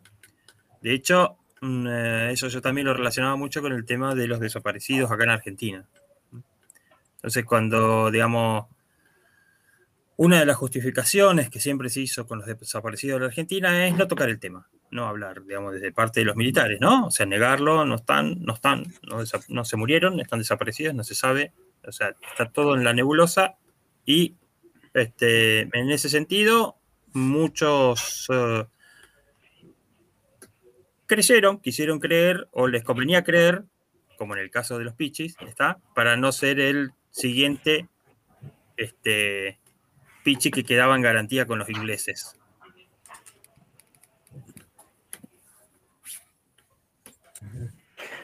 Sí, el tema de los desaparecidos, eh, no sé si desde allá ustedes están acostumbrados a, bueno, yo creo que sí, ya han escuchado el término, o sea, conocen un poco cómo es el tema. Eh, la Junta Militar eh, tenía ese, esa plane- ese es el, el plan de terrorismo de Estado, tenía que ver con la desaparición de todos aquellos a quienes ellos consideraban subversivos, contrarios a sus intereses, ¿no? O, o peligro de- como fuerza política, etcétera. Entonces era simplemente, eh, era, era, era eso, era secuestros y desapariciones. Eh, creo que el término desaparecido es el mismo que se utiliza en todos lados para las mismas personas que suelen- pueden llegar a desaparecer en México eh, por manos del narco. No están ni vivos ni muertos, simplemente desaparecidos. ¿no? Es como esa situación de, de, eh, eh, de- de- limbo, ¿no? Justamente donde, no tenés certeza de nada. ¿no? Y bueno, eh, esa era la, justificación, las madres que iban a buscar a, sus hijos a las comisarías, porque normalmente pasaba eso cuando la policía secuestraba, antes, por, ejemplo, lo normal, era eso, llevarlos a las comisarías. Las madres iban a las comisarías a buscar a sus hijos o hijas, y no, ac- acá no está, acá no, no ingresó ninguno con esos nombres, y bueno, algo habrán hecho, o se, o se habrán ido con otros, con otros subversivos hacia otros lados, y, y se creaba este ambiente de, como dice el psico, de eh, querer creer, ¿viste? O, sea, o hacer que crees porque tampoco preguntes mucho, porque si empezás a preguntar, vos también empezás a estar dentro de la lista de, de ellos. Entonces, Claro, y yo creo que eso, eso se refleja en, el, en, este, en este tema de que los pichis que faltaban, y faltaban. Claro, faltaba, no, no sé, no preguntes mucho. Sí, lo que Cereza Redactiva pregunta si eso de los desaparecidos es lo que sale en Rompamos Todos, este documental eh, de Netflix que fue muy, muy, muy, muy visto de Santa Olalla, creo que era, ¿no? Y eh, sí, exactamente, sí, sí, sí. Eh, mm, esos desaparecidos son, son es- esa misma Que es- época es. que es también todo un tema, ¿no? Y, y creo que en el mundo, según lo que, lo que he escuchado y visto, es que pues en Argentina se tienen muchos avances en este tema, ¿no? En, en Sí, tratar de... reconocimiento por de- ADN. Exactamente, y de, pues de hacer esa revisión necesaria de la historia, de por difícil que sea y por dura, que es cosa que, por ejemplo, en España se ha negado a hacer por años y que, de hecho, la- los avances que se han hecho, po- por, pequeños que sean, son gracias incluso a jueces argentinos que han retomado los casos de, este, de derechos humanos a nivel Bueno, internacional. en un, eh, un ejemplo que está muy claro en el libro que pasa justo, pasa así, está escrito como la pasada, en el libro se habla sobre los vuelos de la muerte.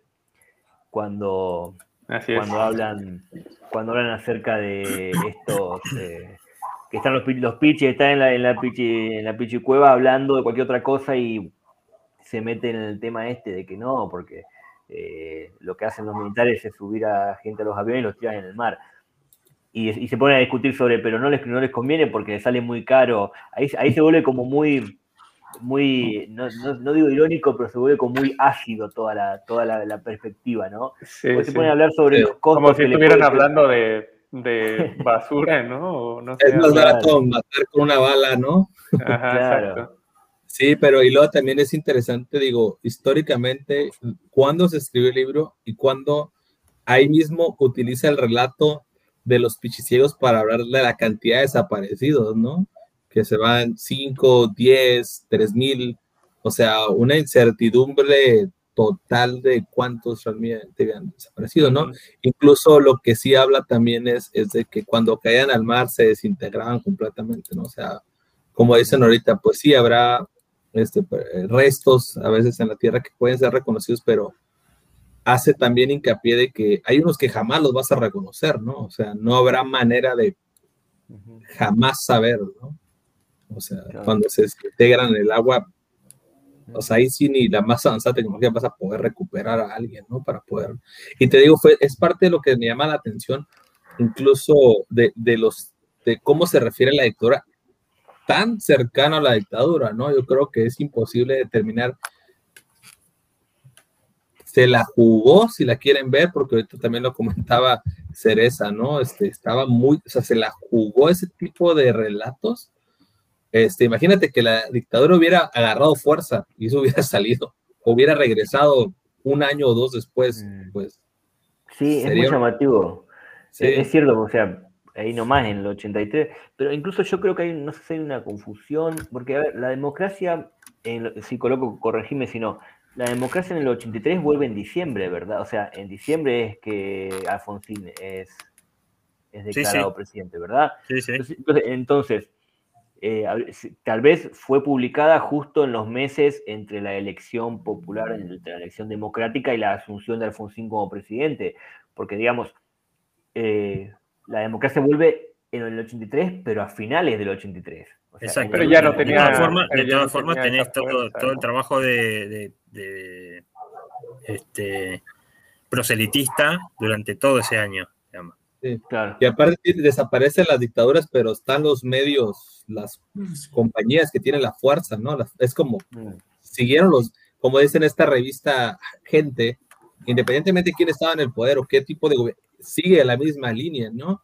Y a veces esos actores también influyen demasiado en, en- en- en acciones que podrían tener. No desapareció completamente, habrá fantasmas también ahí de la dictadura que de alguna forma pudieron haber tomado alguna repercusión, o existe, pues digo, nosotros no vivimos en dictadura y mira que la estamos pasando de, de maravilla, pues no. Este, independientemente del el gobierno que esté, quedan, quedan vestigios de lo que fue, ¿no? Por eso lo digo, fue, yo considero que fue arriesgado. Sí, sí, yo también. Ahorita que dicen de la televisión sensa- sensacionalista y de lo que es como el gobierno manipula todo esto, y recordando lo- los episodios de En Caso, pues tenemos al chupacabras. Inclusive la televisión, el chupacabras esto, y noticieros a más no poder, y mucha mediación, y estaban viendo que entrevista a tal persona, entrevista al sur, entrevista, y todo lo explotaron, y todo era falso. Con Fox, ¿no te acuerdas al final con unos, unos náufragos que según habían encontrado Ajá. después de dos meses o no sé qué chingados? Y por como por dos pollo. meses, ajá, que como por dos meses era, era lo único que cubrían los medios. Sí. Pura- Y ya eso ya Bueno, fue acá, tenés- acá tuviste, en la época de la dictadura se hizo el Mundial 78, Claro, es cierto. que es buscar, Pues es lo que yo te decía, buscar, buscar, este, buscar puntos de interés fuerte en la gente para tapar otras cosas, digamos. Y bueno, no sé si, si, si de por parte de la dictadura la, la- la guerra de, las Malvinas se manejó por ahí como cierto nacionalismo o algo, o sea, encausado hacia allá o, o- o no. Sí, claro, o sea, la, la idea, o sea, e- era, era un, para mí fue una estrategia justamente de enaltecimiento del nacionalismo a los fines de, de perpetuarse en el poder por parte de la Junta Militar. O sea, el, único sentido que tuvo esa guerra, o sea, eh, ellos pensaron que era un buen momento para, un- reclamo soberano histórico, como decía el psicólogo. Ya venía el reclamo desde hace un tiempo, incluso se había hablado, creo, de una especie de administración en conjunto de la, isla, porque realmente los, eh, los ingleses no estaban muy interesados tampoco en la, en, la isla, o sea, estaba ocupada, sí, pero, pero nada más, ¿viste? Entonces eh, hubo todo un, un juego de, enaltecer a través de una, de una contienda popular, ¿no? En- el, el sentimiento del, nacionalismo, que se logró, porque como podemos ver por las primeras, las primeras imágenes, ¿no? De, de, la, de lo que vos, vos mostrabas, Zico, de toda la gente recontenta porque se estaba teniendo un reclamo histórico. Nada más que fue un muy mal timing y, tampoco estaban las herramientas para seguir hacer frente, más allá del empujón principal. Exacto. Y aparte, este, como comentaron ahí, en algún lado, me parece que en el chat lo habían dicho, este, coincidió justo, aparte, con una cuestión este, política interna de Inglaterra, donde Thatcher tenía serios problemas políticos, y bueno, le sirvió, digamos, para eh, sacar la discusión de los problemas internos que tenía en Inglaterra, llevarlos a una isla lejana, y después van a gloriarse de que, bueno, era Inglaterra y habían triunfado, etcétera, etcétera. o sea, Pero era lo coincidieron. mismo en ambos lados, ¿no? Era lo mismo. Claro. Los dos buscaban utilizar ese conflicto para Exactamente. perpetuar el poder. Sí. Y de hecho, también, creo que hubo una especie de tercer factor, y era que, por lo menos, según tengo entendido, eh, Galtieri eh, esperaba que. eh, yo, yo lo digo como con gracia porque me parece tan, tan irónico todo. Esperaba que Estados Unidos se mantuviera, por lo menos, dice, eh, neutral en el conflicto. Y no, Estados Unidos era, era aliado de, Inglaterra. De hecho, Estados Unidos colaboró con información satelital para que se diera uno de los golpes más controversiales en la guerra de las Malvinas, que es el hundimiento del crucero General Belgrano, que, del cual se Exacto. habló. Pero Entonces, aparte, este, es una asociación, la Organización del Atlántico Norte, este, laburan juntos, o sea, tienen, tienen este, obligaciones entre todas las fuerzas. No hay, no hay posibilidad de que, de que apoyen a una tercera más que a ellos. Así que no, eso no es sin discusión. No, fue un desvarío. O sea, eh, lo que tratamos de explicar es que fue un desvarío completamente. O sea, la jugada de, de- de hacer una guerra, o sea, eh, llegando al fin de, de una, de un gobierno dictatorial, eh, fue un desvarío. Fue un completo Sí, desvarío. eh, incluso en el libro están las esperanzas Por fin de no que quedaba vengan los, claro. los rusos, ¿no? En el libro dice, tiene la esperanza de que vengan los rusos de su lado a... Y, y- y me, me- me- me dio la, eh, la impresión, la forma que lo relata, hizo, van a venir 5.000 rusos, me parece, y van a atacar por la espalda a los británicos, me quedé. mm, ¿Por qué por la espalda, no? ¿Por qué, por qué pensar que esa... Porque generalmente atacas de frente, ¿no? Pero me quedé... No está Sí, diciendo también. necesariamente que vengan con más fuerzas, tengan mejor preparado, dice que los van a matar de la forma menos, menos, como le- gloriosa, que es matar por la espalda, ¿no? También está ese deseo de los pichiciegos de obtener soporte de otras naciones, digo, veo que no, que no pasó, pero lo, lo anhelaban, ¿no? O sea, es que queremos que vengan los que vengan y los maten por la espalda porque ni siquiera nos importa ser, tener, ser, ya sabes, ¿no? Técnicamente si matas por la espalda eres el cobarde, ¿no? No, no les importaba ni siquiera eso. No les importaba ni siquiera que Argentina ganara a ellos. Les importaba que se terminara de una forma y no les importaba cuál. También hay un Sí. tema ahí que dicen en una parte que hablan sobre. En el libro dice, pero la música de los ingleses era mejor. Cuando ellos están escuchando. Dice, los argentinos pasan mucho rock argentino, tipo de voz finita, canciones de protesta, historias de vaguitos de Buenos Aires. Los ingleses pasaban más folclore y tango, y cuando ponían rock y elegían, era el verdadero, americano, Presley, por ejemplo.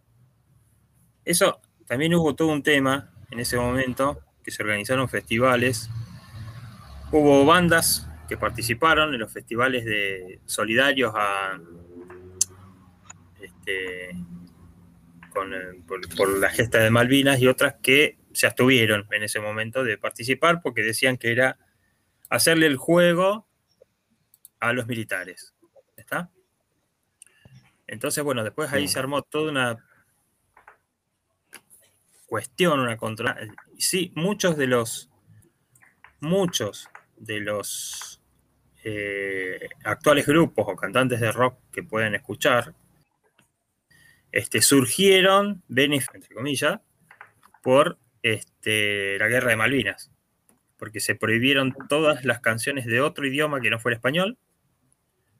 Este, no se podían pasar, ni siquiera en la radio, en ningún lado se podía pasar música que no fuera en español, lo cual potenció a muchos de los grupos que en ese momento estaban en el under este, a surgir en Argentina.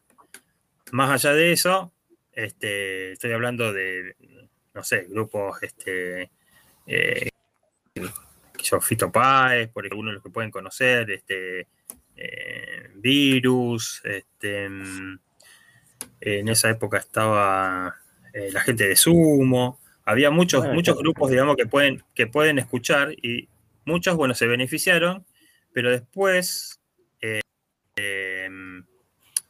cuando se propuso, digamos, hacer este, este, este tipo de recital este, en español para fortalecer este, el- el- el, eh, la Popular por la nacionalidad. solidaridad latinoamericana. Claro, este, algunos lo hicieron este, diciendo que, bueno, de última era una forma de expresar en, el- en- en los recitales que eran masivos, eh, bueno, la- el pedido de paz, el pedido de, este, mm, de que no se siguiera con el conflicto bélico y otros decían, dijeron que no, que de ninguna manera porque eh, eso era fomentar, alentar a los militares como que tienen razón, digamos, lo que estaban haciendo. Vos sabés que claro, el, el festival que decís es el Festival por la Solidaridad Latinoamer- o, o de la Solidaridad Latinoamericana, donde el que también se la entrada era que era colaboración de la gente en forma de frazadas, de chocolates, de cigarrillos para los combatientes, y nada de eso después llegó. Pasó como el de 24 horas de, de Malvinas. Y, y bueno, eh, el- me estaba me acuerdo lo que habías comentado hace un rato, eh, Psicoloco, la foto de Maradona con Queen, ¿no? ¿Eso era en 1981? 1981, Argentina Ah, vos- estuvo Queen en, en febrero, fines de febrero, principio de marzo del 81.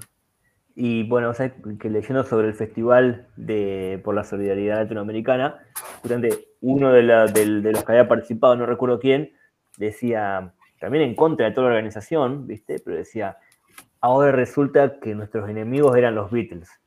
Claro, o sea, como diciendo, ¿qué pasa acá? Hace dos años estuvo Queen acá y Maradona sacó una foto con él, y ahora dos años después me decís que no puedo escuchar música en inglés porque son enemigos nuestros. ¿Qué o sea, digo, para ver el nivel de, de- de delirio que tenía todo, ¿no? O sea, Sí, incluso, incluso la.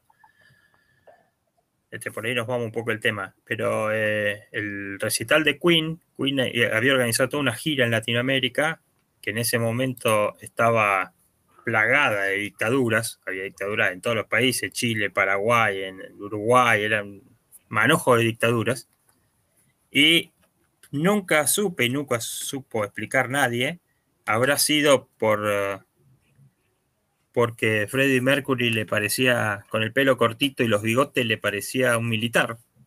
Vaya a saber por qué.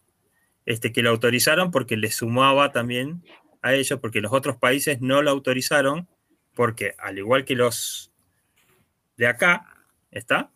Eran todos homofóbicos, o sea, no iban a permitir que un cantante como Freddie Mercury fuera a cantar en su patria, digamos. ¿Ya está? Fue una, en que algo que quedó como anécdota, como una incógnita, ¿por qué lo autorizaron acá? En realidad, supongo que fue porque les redituaba políticamente a ellos el poder argumentar que ellos habían autorizado y el resto no este, el ingreso de Queen a la Argentina. Ahí hay otra referencia. Estaba leyendo el libro y de repente escuché, eh, bueno, estaba leyendo y decía que no, que estaba del lado de Baja California y que por eso le llamaban el mexicano. Entonces a- agarré el celular y dije, lo voy a, lo voy a poner en Twitter. Y ya lo puse, y lo, tuiteé- lo puse en Twitter y empecé a le- seguir leyendo. y dije, no, lo que pasa es de que se fue con, con no sé qué otro soldado y estuvieron ahí revolcándose. Y luego le, le empiezan a tirar carrilla. No, si tanto tiempo y ni no nos, dimos, no nos dimos cuenta nosotros. ¿Cómo él sí se dio cuenta? No, pues es que eso de por sí se huele desde lejos. Entre ellos, Lo voy a eliminar. Bien. Ahí, antes de entrar a eso, quiero hacer un breve comentario de vuelta con lo que hablamos anteriormente del Festival de la Solidaridad Latinoamericana. Hay una foto que se puede ver, justamente estas dos bandas que se negaron explícitamente a participar del festival, que fue por un lado Virus, eh, con, ahí figura justamente los hermanos eh, Moura, no, veo el nombre del segundo, Federico y otro que era Juan, creo que era, bueno, y de y Piltrafa de los violadores mm, bueno, que el virus tiene un, creo que tienen un hermano desaparecido justamente, ellos, lo- los, chicos, los hermanos Moura. Eh, y por otro lado, bueno, los violadores que constantemente fueron perseguidos constantemente en, todas sus, participaciones y sus, sus shows, ¿no? Y esa, esa es una imagen como justamente que fue durante, durante el festival ese que no, bueno, ellos no... Lo que está en el fondo no es el cartel del festival, ¿verdad? Porque parece ser que es la bandera que no sé, dice Es una hasta la propaganda. Es una propaganda de la guerra de Malvinas. Pero más interesante todavía Es lo el que está falcón del fondo. Es lo que está detrás del cartel, claro. Cuéntale vos, A los que estamos acá, este, nos llamó la atención, nos llama la atención el auto atrás, digamos, ¿no? El cartel. ¿Por qué? ¿Por qué? Los, el, la Ford, la Ford en Argentina en la época de la dictadura, eh, fue el principal proveedor de vehículos a los militares. En particular, proveía ese modelo de Falcon color verde militar, en la cual, porque el Ford, ¿conocen el Falcon? El Ford Falcon es un auto grande que se vendió en muchos lados. Este, em, es un auto grande que permitía, eh, con un baúl grande, muy grande baúl, en donde entraba gente que vos podías secuestrar en la calle y tirarla en el baúl y llevártela. A ver, pero, Entraban cinco pero Ford le proveía de estos Ford le proveía, era el principal proveedor de vehículos a de los militares argentinos. exactamente a la dictadura. Mm, ya. Por eso nosotros vemos con, con Juanse, lo Con primero que nos llamó la atención es que vieron un Ford atrás, digamos, un Ford Falcon atrás. ¿Y cómo saben que es un Ford? ¿eh? Porque los reconocemos en cualquier lado. Aprendemos a reconocer, aprendés a reconocer al enemigo donde lo ves. Increíble. ¿Y actualmente ese- es- esos carros siguen circulando? O sea, tú puedes llegar a ver un verde militar o ya sabes que es un... que está a favor No, de la... algunos, algunos Ford Falcon sí este, siguen circulando, pero la mayoría se, lo que hicieron fue, eh, cuando después que terminó el gobierno militar, se subastaron, se vendieron, se destruyeron, o se usaron básicamente para modificarlos para como auto de carrera. Porque tienen Pero un motor ese grande, tienen un motor creo que 3000 o una cosa así, entonces los modificaron para, para auto de carrera. Mira qué, qué interesante dato. No, o sea, pero además un- una transgresión, sacarse una foto así, o sea, realmente los tipos re atrevidos. Este, Re, o sea, mucho aguante. Sí. Y, y, eh, incluso eran bandas que recién, o sea, eran 1982, decíamos, o sea, eran bandas, eh, Violadores todavía no, no tenían nada grabado, no tenían, no tenían ningún disco todavía, creo. O, o ahí nomás estaban sacando el disco. Sí, es lo que decíamos antes, era, era gente del under. En ese Claro, momento, muy under. Es muy fácil Además, decir en ahora, ese- ah, sí, pero en esa época, wow. En esa época, además, el contexto, digamos, alrededor de Argentina también era, estaba lleno de dictaduras, ¿no? O sea, estaba Uruguay, me parece. Sí, todas Brasil. tenían dictadura. Uruguay, Chile. Chile, eh, Brasil, Brasil. Paraguay, no me Paraguay acuerdo también. Bolivia quién estaba. Ento- y, y- pero, pero eran dictaduras que se llevaban bien entre ellas o eran también antagónicos. En, en- en apariencia o en realidad? A lo que me, bueno, mi, mi duda sobre todo va es si querías huir de tu dictadura y te querías refugiar políticamente, digamos, ¿a dónde iban? ¿A Chile? No, se No, iban a España. España, o a, Ya. a otro lado. O sea, no, no, no iban a los países No, no, no. Limítrofes no.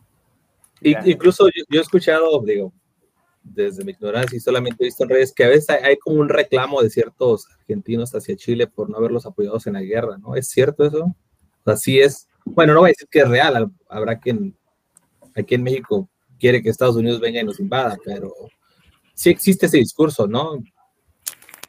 Válido, tenía- ¿no? Había, había un, a ver, eh, en particular Chile, en la época de Pinochet, que era la dictadura del otro lado de, la, de los Andes, este, eh, tenía eh, convenios comerciales con Estados Unidos. Lo sigue teniendo, pero en esa época eran más, más profundos los convenios comerciales. Ellos habían entrado en el ALCA, que es el, el Tratado de Comercio del Atlántico Norte, por más que estuvieran en el sur. ¿Está? Entonces, al apoyar Estados Unidos a Inglaterra, es como que no le quedaba mucho margen de maniobra al gobierno militar chileno. Sí, tienes razón, y venía toda esta parte de los Chicago Boys y todo el liberalismo de Pinochet, ¿no? ¿Mm? Ah, sí, tiene, razón, tiene sentido. De todas formas, pues esa es una discusión que yo siempre tengo este, con muchos amigos que, que odian, odian, odian literalmente a los ingleses o a los chilenos, este, eh, tengo discusiones siempre que, o sea, los pueblos muchas veces no, no cuentan, ¿eh? Muchas veces no cuentan. Cuentan los gobiernos y los intereses entre, entre, entre este, superestructuras, entre, entre gente de, alto poder y de alto, o sea, el resto no cuentan. Yo he hablado con gente este, de Chile, como les decía antes, cuando, con el tema de lo- del, del humorista chileno, este, hemos hablado con gente que labura, laburantes que laburan como nosotros, y los problemas son los mismos, los problemas son llegar a fin de mes, que no los asalten, que no, o sea, los problemas son exactamente lo mismo. Tienen una tonadita que no la voy a hacer, porque para eso está el pirata, para hacer las tonadas chilenas y, y cordobesas. Este, pero más allá de eso, si vos te pones a charlar con la gente, con la gente, en realidad, eh, no, no, no hay diferencia y, y- y hasta por ahí, por ahí te pueden decir sí, no, porque sí, los argentinos, qué sé yo, y- pero vos movés un poco y, no, y deja de ser tan así, ¿viste? Sí, incluso eh, eh, también lo, lo, lo menciona el libro, ese reclamo cuando está alguien dando un discurso con un paraguas, ¿no? Ajá. Que si tú dices hablando de igualdad, todos traerían paraguas, ¿no? Este, creo que es una muy sencillo de verlo, ¿no? Desde qué plataforma abras sobre la igualdad. Pues yo hablo de la igualdad y el hambre cuando tengo que comer todos los días, ¿no? Me puedo lamentar, pero no hablo desde el hambre de que lo padezco, ¿no? Y creo que eso ahí queda, y ese es un discurso bastante general, eso va a pasar en el país más civilizado, ¿eh? Eso te va a pasar, bueno, perdón, que se considera potencia, te va a pasar en Estados Unidos, ¿no?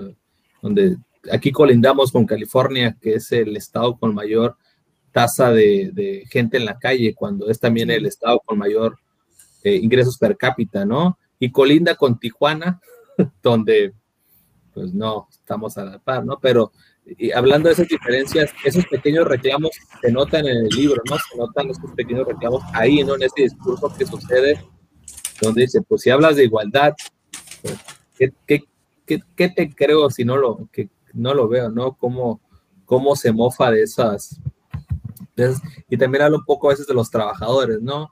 De lo que les venían prometiendo, de cuando termine vamos a llegar a trabajar en fábricas. Y, y, de hecho lo que comentaba por los sindicatos, ¿no? Me llamó la atención que si coloco lo comentara al inicio porque eh, menciona en el libro toda esta parte de, termina la guerra y vas a terminar siendo obrero trabajando en fábricas y, y, y nada cambió para ti, ¿no? Que habla- hablaban de la diferencia entre repartir y compartir, si mal no recuerdo esa era la palabra, ¿no?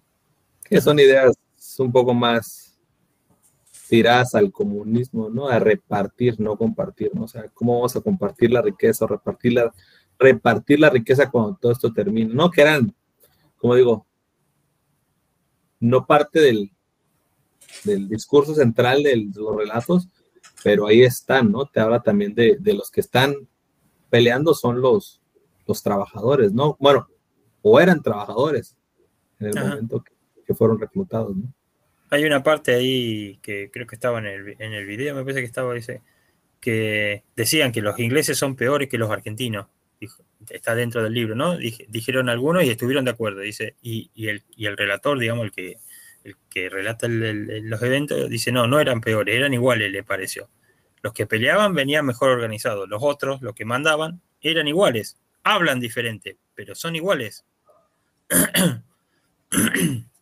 Así es. Entonces, este, lo que íbamos, este, a que por ahí hay cuestiones este, que están a otro nivel, que en realidad ahí se manejan otros intereses y, y que uno termina estando este, metido en esos intereses que te arrastran de un lado para el otro, pero si vos lo, te pones a pensarlo bien, no somos tan diferentes como creemos. ¿no? Y, y- y tiene también esa igualdad, como el ejército argen- argentino trataba a los pisiciegos de, de fantasmas, ¿no? Lo terminaba excluyendo, siendo fantasmas, pero que también, pero eran fantasmas que tenían impacto en, en, en- en la guerra, ¿no? O sea, ¿cómo, cómo era posible que ignoraran, incluso ni cuando le salva la vida al, al, al- al- al soldado, ¿no? Que eh, eh, ni siquiera quería que estuviera vivo, ¿no? O sea, dice, me salvó, me salvó un fantasma y, y dice, y si va a seguir recordando después esta anécdota, la va a seguir recordando como si un fantasma este, le hubiera salvado la, bueno, lo hubiera salvado, ¿no? Ajá. Sí, o sea, no, no los terminaban de, de- de- de- Se, lla- se llama el, el Pichi Dorio, ¿no? El pichidor, sí. Ah, Dorio, claro. Fan- eh, Sí, pero, pero es, es los sucedía, ¿no? Que no, no terminaban de ser nadie, ¿no? Incluso la forma en la que termina el libro, ¿no? Terminan sellándolos, ¿no? Ustedes de aquí no van a salir a contar nada, ¿no? Digo, pues no, no, pues fallecen por, por causas ahí del accidente de la, de la hoguera, de la intoxicación, pero también entierra todo eso al final, ¿no? Entierra todos esos relatos, el libro de que pues no te, no te los van a venir a contar, o sea, históricamente no van a salir esas personas a, a hablar, ¿no? O te las cuenta alguien porque lo vio, digo que en este caso es una obra de ficción, pero cómo cierran esas historias, ¿no? Al final no se salvaron, ¿no? No se salvaron por su propio accidente, ¿no? Por la propia pereza del, del ¿cómo se llama? El pipo, ¿no? Sí, ahí en el final del libro también está el tema de este hasta dónde juega en el, en el ámbito ese de la guerra lo sentimental. Que él dice que salió y le parece que lloró, le parece, pero no está ni seguro, o sea, ya está, quedaron ahí enterrados, se acabó. Sí, te deshumaniza, ¿no? Sí. Sí, Sí, por ahí otro tema que, que también había subrayado Juanse y que a mí también me llamó la atención es, es este ah, conflicto o diferencias que hay entre los provincianos con, con la gente de la capital, ¿no? Que parece que también es un tema común en casi todos los países. En México se vive, mm, creo, bueno, al menos en, en- actualmente, creo que no es tan, no es tan pronunciado, pero hace poco precisamente platicaba con un, con una persona que me decía que hace unos años vivió en Guadalajara y que en ese entonces, eh, eh, los ochentas por ahí, sí era un, un odio así encabronado entre la gente de Jalisco con, con los chilangos, de eso que había un, un dicho que decían, este, que haz, mata un chilango y haz patria o algo así por el estilo. Pero, pero sí había como que se lo tomaban muy en serio, ¿no? En, al- en algunos casos. A, algunos, este, por ahí hacemos bromas con, con la gente de Ciudad de México, pero, pero ya es algo como más relajado. Pero comentaba Juanse que, que eso sí era algo muy manifiesto.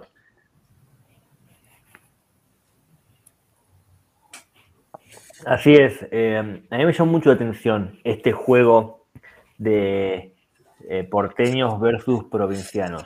Y digo porteños refiriéndome a eh, las personas de la ciudad, la ciudad capital de Argentina, es decir, de Buenos Aires, la capital federal, que es distinto a Buenos Aires, la provincia.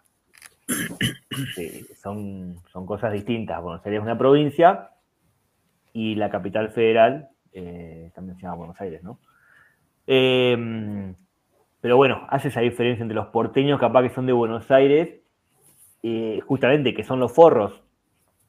Los forros que lo único que saben hacer es forrear, es real.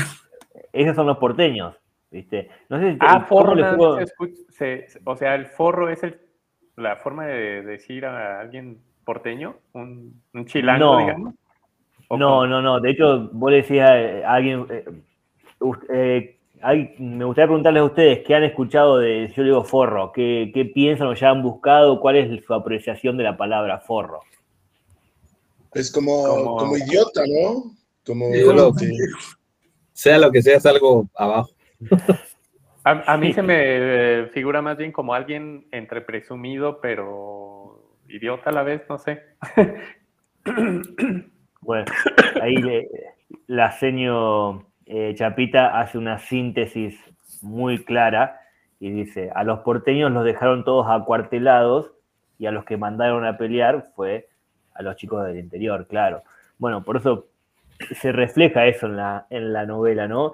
Porque justamente, forro sí, sería uno está capaz tan acostumbrado a ese dialecto que no se pone a pensar, pero forro sí es alguien, es alguien que- que es despreciable, que es malo, que te forrea, es que te hace una maldad, adrede. Forro, Ese pa- es el forro forro. para no- forro para nosotros es preservativo. Vamos a empezar por ahí. Aparte, aparte. Es decir, es decir, es un preservativo es algo que vos vas a usar y lo tirás. Entonces es totalmente despreciable, totalmente descartable. O sea, es un, como decían por ahí, un estúpido. Está una, una cosa que te puede servir en un momento, pero después, chao, listo, no te sirve Sí. más. Incluso al, al principio, una de las palabras que, que tuve que buscar era la de bufa, ¿no? Que, que decía que Cardel era francés y bufa, dicen ahí, yo me quedé bufa, bufón, y ya cuando agarré el diccionario, de, no, dije, no, esto no es na- ni bufa es alguien que, pues, dice que tiene, que sodomiza a otro hombre, ¿no? Me parece que es la, El bufa sería el mexicano, por ejemplo. como mexicanos. El mexicano. O sea, el de la- de la- personaje, de la Ah, ok, ficha. ok, ok. Peor. Ya, ya empezamos con. ¿Cuál de los, de los que estamos acá? No, por eso, viste, a propósito, que iban a saltar todo. Este, pero no, el, el, el bufa, el bufa es una expresión, una, una expresión lunfarda del idioma callejero este, de Buenos Aires, que viene de bufarrón, que viene de que el que usa bufanda, es decir, el que este, te abriga por atrás, digamos. por Ah, atrás y por adelante, ya. ¿se entiende? Una bufanda para atrás y para adelante. ¿está? Abraza con mucha fuerza. Exacto. Entonces, por eso la bufa es la abreviatura de esa otra palabra. Ah, No tenía esa, o sea que se me pasó ese detalle, buen, buen dato. interesante. Pero sí puedo comentarles que justamente hablando de, hablando de bufas y de el mexicano con, con el otro, con Manuel, que Manuel era el pichiciego que entre ellos se, re- se reconocían, es que mm, según está, cuando leía, leía justamente en- eh, para investigando para el libro, este tal pichiciego Manuel vendría a ser una alusión a Manuel Puig, que es otro escritor argentino, mm, activista por los derechos homosexuales. O sea, abiertamente homosexual y, y, mm, entonces sería como también un guiño a otro escritor de, de la época, digamos. Entonces también está, es un, un detalle como muy sutil, muy sutil, muy, muy, eh, pero muy interesante. Como una especie de homenaje o de... de- Mm. Y ahorita que, que estaba, que estaba al inicio hace la aclara que dice, bueno, que dentro de la narración le dice pasa, no pasa. ¿Por qué? Eso, eso no entendí. Ah, sí. ¿A qué región Sí, hace alusión eso? Ajá. No sé en qué, qué parte era esa, que, cuál, cuál fue la... Que le dice, más, primera página, ¿eh? que le dice, lo, lo puedo encontrar Sí, está ahí rápido. diferenciado por, por la acentuación. Y yo tampoco lo entendí, porque, o sea, para mí el, el argentino acentúa al final, generalmente, Ah, ¿no? Y entonces yo también, eso me, me, me quedó duda también, ¿eh? ¿Por qué lo corrige? ¿Por qué dice presente, dijo una voz abotagada. Pasa, respondió. No pasa, sino pasa. Así debían decir. Es el A ver, ¿qué? primera página, ¿eh? Primera página y ahí me Claro. quedé. Está hablando con otro, desde mí que he pensado, está hablando con otro latinoamericano, está hablando con alguien que tradujo, no entendí por qué esa diferencia del pasa, eso sí no lo, no lo entendí. Me dejó muchas preguntas el libro, pero no Es que entendí el- que- que la, que la diferencia ahí, por, por lo menos como lo usamos este, nosotros, digamos, la diferencia entre pasar y pasa, hay una diferencia de registro, nada más. Es decir, pasar, yo te lo puedo decir eh, a cualquier amigo, pasa es una cuestión más formal. O sea, O sea, únicamente se usa únicamente se usa este, cuando, este, por ejemplo, eh, es como si vos dijeras pase. ¿Está? Mm. Sí, En ese registro está. O sea, una cosa es que vos golpees y yo sepa que sos vos y te digo pasá. Y otra cosa es que golpee y no sepa quién es y digo pase. es como el tutear, tutear que llamamos ¿no? Claro. Son Como que la- lenguaje más marcial, ¿no? Ujú, Ok. O sea, en Sí, ese eso. contexto, ¿no? Claro. Sí, me, me, me, me, me sacó duda, pero creí que está hablando con alguien de una región completamente distinta, pero creo que entendí bastante eso. Bien. Un detalle que a mí me pareció interesante, o que, que creo que se ha hecho costumbre para traerlo a- al club, es sobre el rol de las mujeres. ¿Viste? Cómo están retratadas, cómo, cómo son graficadas en, en las distintas novelas que hemos ido leyendo. Entonces, ¿qué, qué opinan de eso? No, que pues, se pusieron pues, en huelga y no quisieron participar hoy. Por eso. no, y de la lectura, pues no, no hay, o sea, sí es, porque además también la, la milicia es un contexto completamente ahí de, de- de- de- hombres, ¿no? ¿no? Y pues no, o sea, la, la- la participación, aparición femenina, como el día de hoy, en el libro también brilló pues por su ausencia. Creo que la, única participación viene siendo, bueno, hay pequeños cuando la elucidación, bueno, esta, esta escena de las monjas, ¿no? Repartiendo no sé qué entre las ovejas, ¿no? Sí, las monjas, sí, claro. Ah, creo que es lo poco, pero generalmente en la guerra siempre están, están del lado del médico, ¿no? Del lado médico, del lado de la recuperación, del lado de... De, de, de- de hecho, lo, que decía hace rato, ¿no? Que, que hablan de que en algún punto nomás dicen mamá, o sea, están dormidos y gritan nada más, ¿no? Creo que eso lo, lo retoma y lo pone desde ese lado, ¿no? Que siempre va, va, va a representar la parte que, que, que, que abraza, que, que- la parte del amor, ¿no? La parte que, que, que alivia, que alivia. ¿no? Yo creo que está, eso está relacionado con la época en la que está escrito el libro. Está escrito hace 40 años. Este, en un momento en el que se suponía, y de de hecho era así, quienes iban al frente de batalla eran los varones. O por lo menos lo que parecían varones, digamos. Lo que en el DNI le figuraba varones. Este, y las mujeres no, las mujeres se quedaban este, en la casa cuidando a la siguiente generación por si hacía falta que la siguiente generación fuera al frente de batalla. Ese es el concepto que existió desde la guerra, desde tiempos inmemoriales hasta no hace mucho, en el que, bueno, las mujeres tuvieron, para mi punto de vista, por suerte, digamos, la posibilidad de incorporarse a fuerzas y poder hacer lo que quieren, si les gusta ser soldados, que sean soldados. Sí. Pero para mí el tema está en el, en el, en el momento histórico en el que está ubicado el, el- el cuento este. Sí, Sí, no había. es interesante. Yo también eh, pensé, también me llamó la atención esto de la ausencia y cómo la figura eh, de la mujer aparecía, por ejemplo, en la figura materna, ¿no? Esta madre eh, que- les brindaba cierta, cierta protección, o en las monjas, que también bajo esa misma idea. También pero también me llamó la atención un nombre femenino que aparece por ahí, que es Lidia. Es el único nombre femenino que creo que se nombra ahí. Eh, y es, al parecer, sin ir más lejos, textualmente lo que dice es lo siguiente. A la mañana siguiente, en la página 81 del PDF. A la mañana siguiente le mostré las primeras, o sea que ya bastante avanzado el libro. Eh, en, esta edición el PDF tiene 109 páginas, así que está la página 81. A la mañana siguiente le mostré las primeras 112 páginas del libro mal tipeadas por Lidia y él las miró y preguntó si podía quedarse con una copia. Lidia. Lidia aparece ahí y después no aparece más. Es una cosa... eh, nada, es- eh, parece justamente algo escrito por un tipo en tres días de, de- de estar tomando merca. O sea, porque Lidia aparece ahí y después desaparece. ¿Quién es Lidia, no?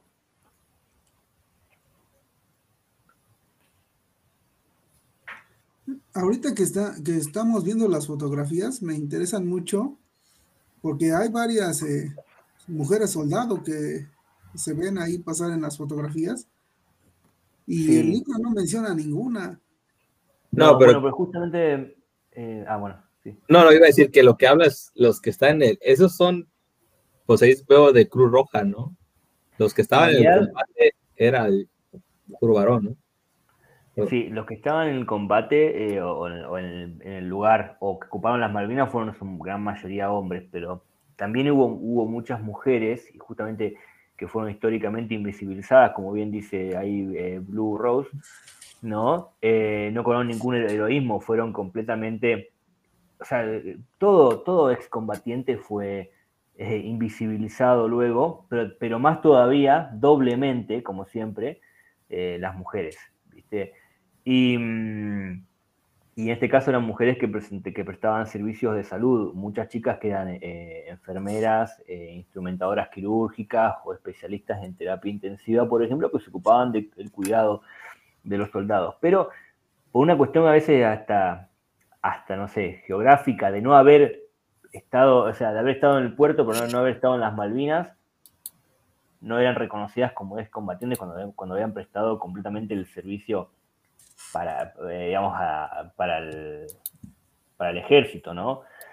Y bueno, fueron históricamente invisibilizadas, creo que en 2010, no me acuerdo, salió un libro muy interesante, creo que también es de acceso libre, donde relata las historias de ellas, que también son muy poquitas, son, sé cuántas eran, 16, 20 mujeres. Sumado a los horrores de la guerra, los horrores a las cuales eran sometidas por parte de una institución tan patriarcal como, como las Fuerzas Armadas o el Ejército, ¿no? Abusos de todo tipo. Por eso me parecía importante no dejarlo tampoco pasar por alto y por lo menos hacer una breve mención. Pero digo, menciona lo contrario, menciona la ausencia total, ¿no? Digo, lo, lo que hacen con las ovejas es, digo, no vas ahí a la guerra a andar ligando, no vas con tu pareja, ¿no? Pero menciona que estaban, en, eh, como dices, en ese ambiente completamente patriarcal, que lo único que vieran hombres matando hombres, no había más. Y para satisfacerse, pues tenían que ir a, pues, a recurrir todo tipo de, de, de técnicas, ¿no? Incluso las normalizan, ¿no? Cuando le dicen a Pipo, hey, no te vayas a pajear ahora la comida, ¿no? Así como, ya, ya sabemos, no hay otra forma de que satisfagas tus, tus deseos, vas a tener que ser así y nomás no alejado de las papas, ¿no? No sé qué. Nomás no estar algo ahí, pero bueno. Digo, a veces en, en los, no sé cómo puedo decir, no voy a decir los antónimos, pero a veces la negación menciona lo que no está, o sea, no está por algo, ¿no? O sea, hay, que buscar, hay que buscarla ahí en los vacíos, ¿no? Porque en la guerra no hay mujeres pues, por las propiedades a las que van. Y aparte, eh, como dices al principio, requerían de jóvenes que pareciera que pueden agarrar un fusil y pareciera que pueden ir a, a asesinar a otra persona, ¿no? Pero al final, digo, lo que yo sí no, no terminé como que de entender de la novela era cómo ese casi no, no te habla de estas historias de ellos en las guerras, o sea, no te habla, te habla ya, ya desertados, ¿no? No habla de lo que pasaron para lo intuye, no eran las mejores condiciones y tienes que salirte, pero no habla de esos, o no, siento que lo deja muy ambiguo al, al cómo llegué aquí y ese periodo entre cómo fui reclutado, cómo fui puesto en una isla y cómo tengo que decidir desertar porque o no era lo que yo pensaba o estoy en una clara desventaja, este, ya, ya aparecen ahí ya desertados, no, no te voy a contar lo que, lo, lo, lo que puedes intuir, ¿no? Siento que ahí también habla, habla, habla mucho el, el, el libro de esa parte, ¿no? De no hacer esos detalles que los puedes, no decir fácilmente intuir, pero digo, tal vez podrían haber sido enriquecedoras, ¿no? ¿Qué, qué circunstancias te pudieron haber llevado a eso, ¿no? Claro. O qué shocks pasaste, ¿no? ¿Qué, qué, qué viste para, o tal vez ibas bien confiado y, y, nada, ¿no? Porque incluso lo que sí me parece que no habla el, el, el libro es el tratamiento de los medios, ¿no? No, no, no, no recuerdo que haya así algo muy puntual de que hable ese tratamiento, ¿no? Digo, como dices, los conocemos por, por, los relatos de después, pero no están ahí, claro, en la propaganda, ¿no? Porque no hay, sabe no, cómo lo... no, no, no caben, no ahí, o sea, los medios ahí, en, en ese ambiente que nos relatan, pues no, no, no tienen mucha, mucha cabida, no había cómo enterarse, no había cómo sea, es- estaba un poco complicado, ¿no? El- el- justamente el, el tema, el eje central, el eje rector de ahí es, o sea, lo que está pasando ahí en las trincheras, en, el- en la guerra, vaya.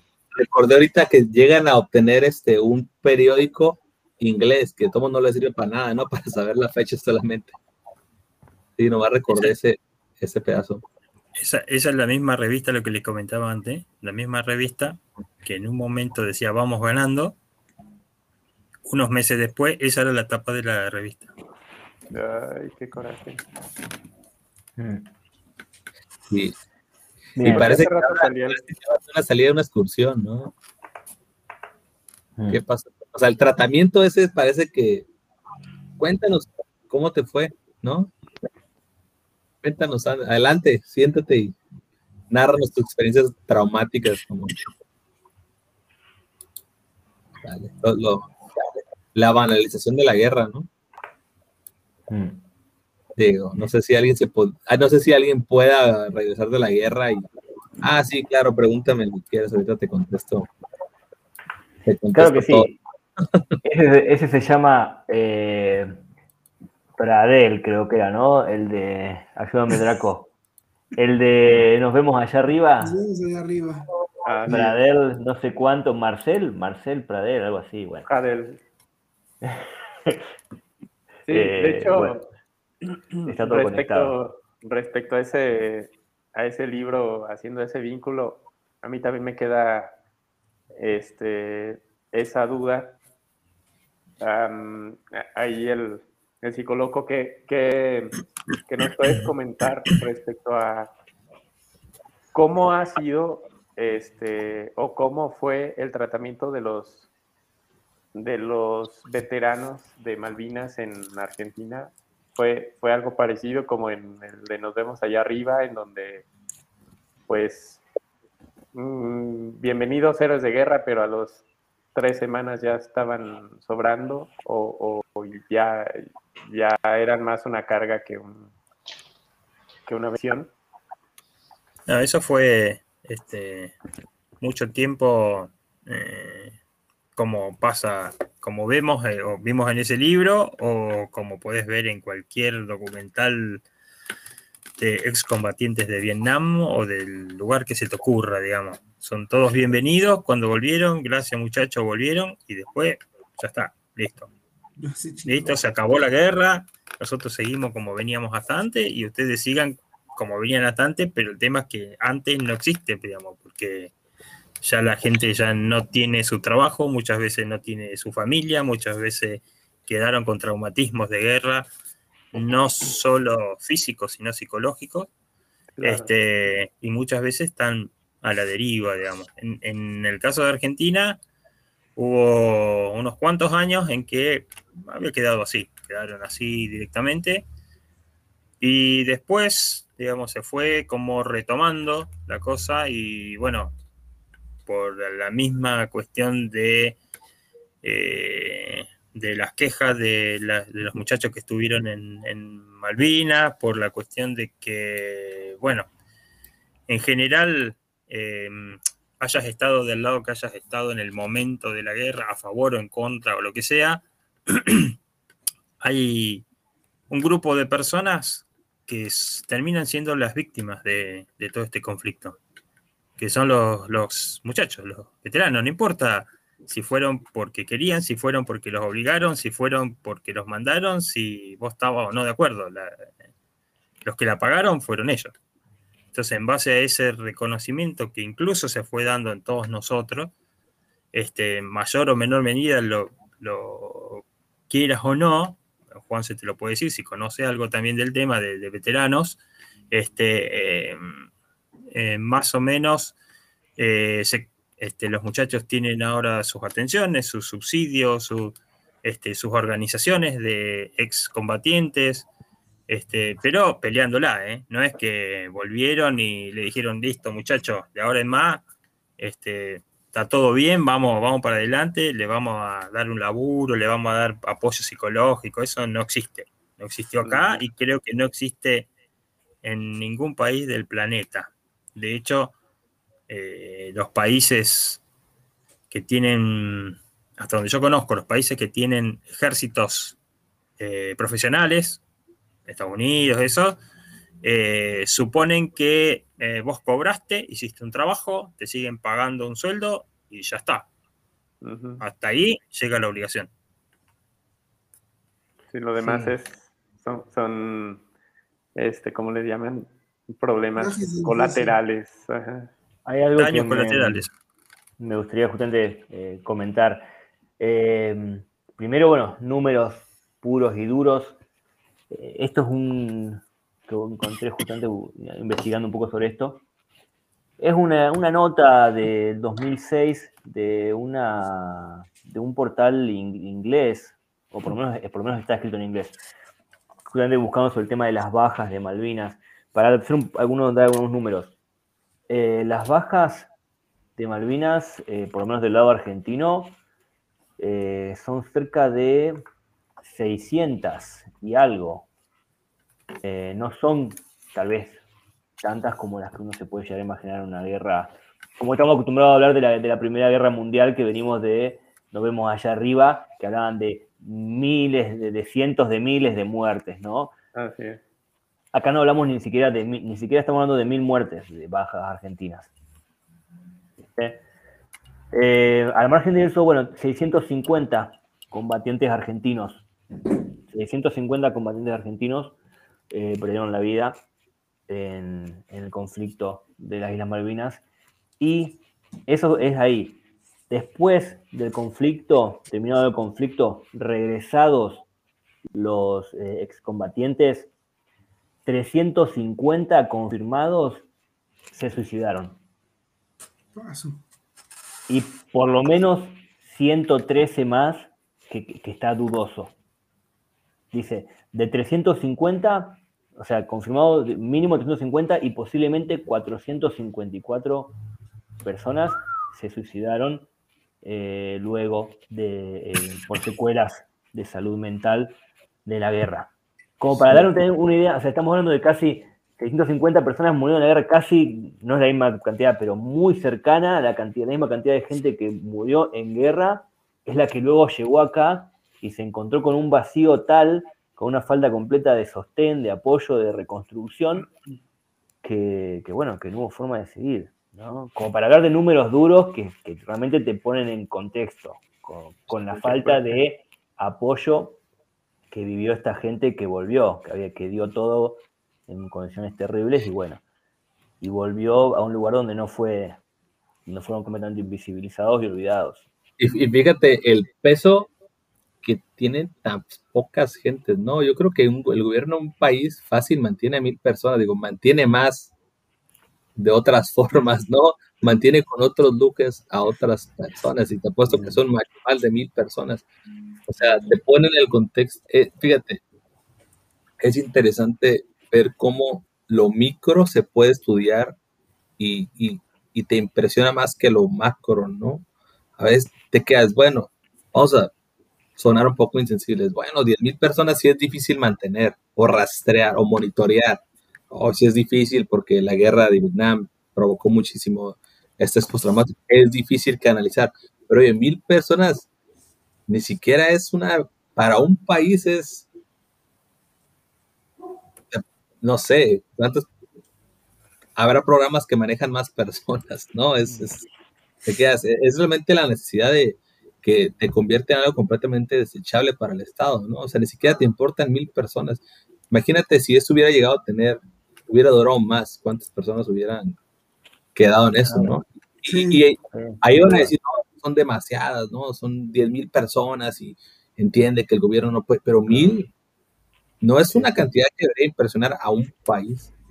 Y ahora, ahora un flagelo, eh, como para hacer un comentario más, un flagelo que sufren creo que hasta hoy en día los excombatientes y veteranos y cualquier miembro de las Fuerzas Armadas es lamentablemente estar vinculados, haber quedado eh, linkeados a una época tan oscura como fue la dictadura militar argentina.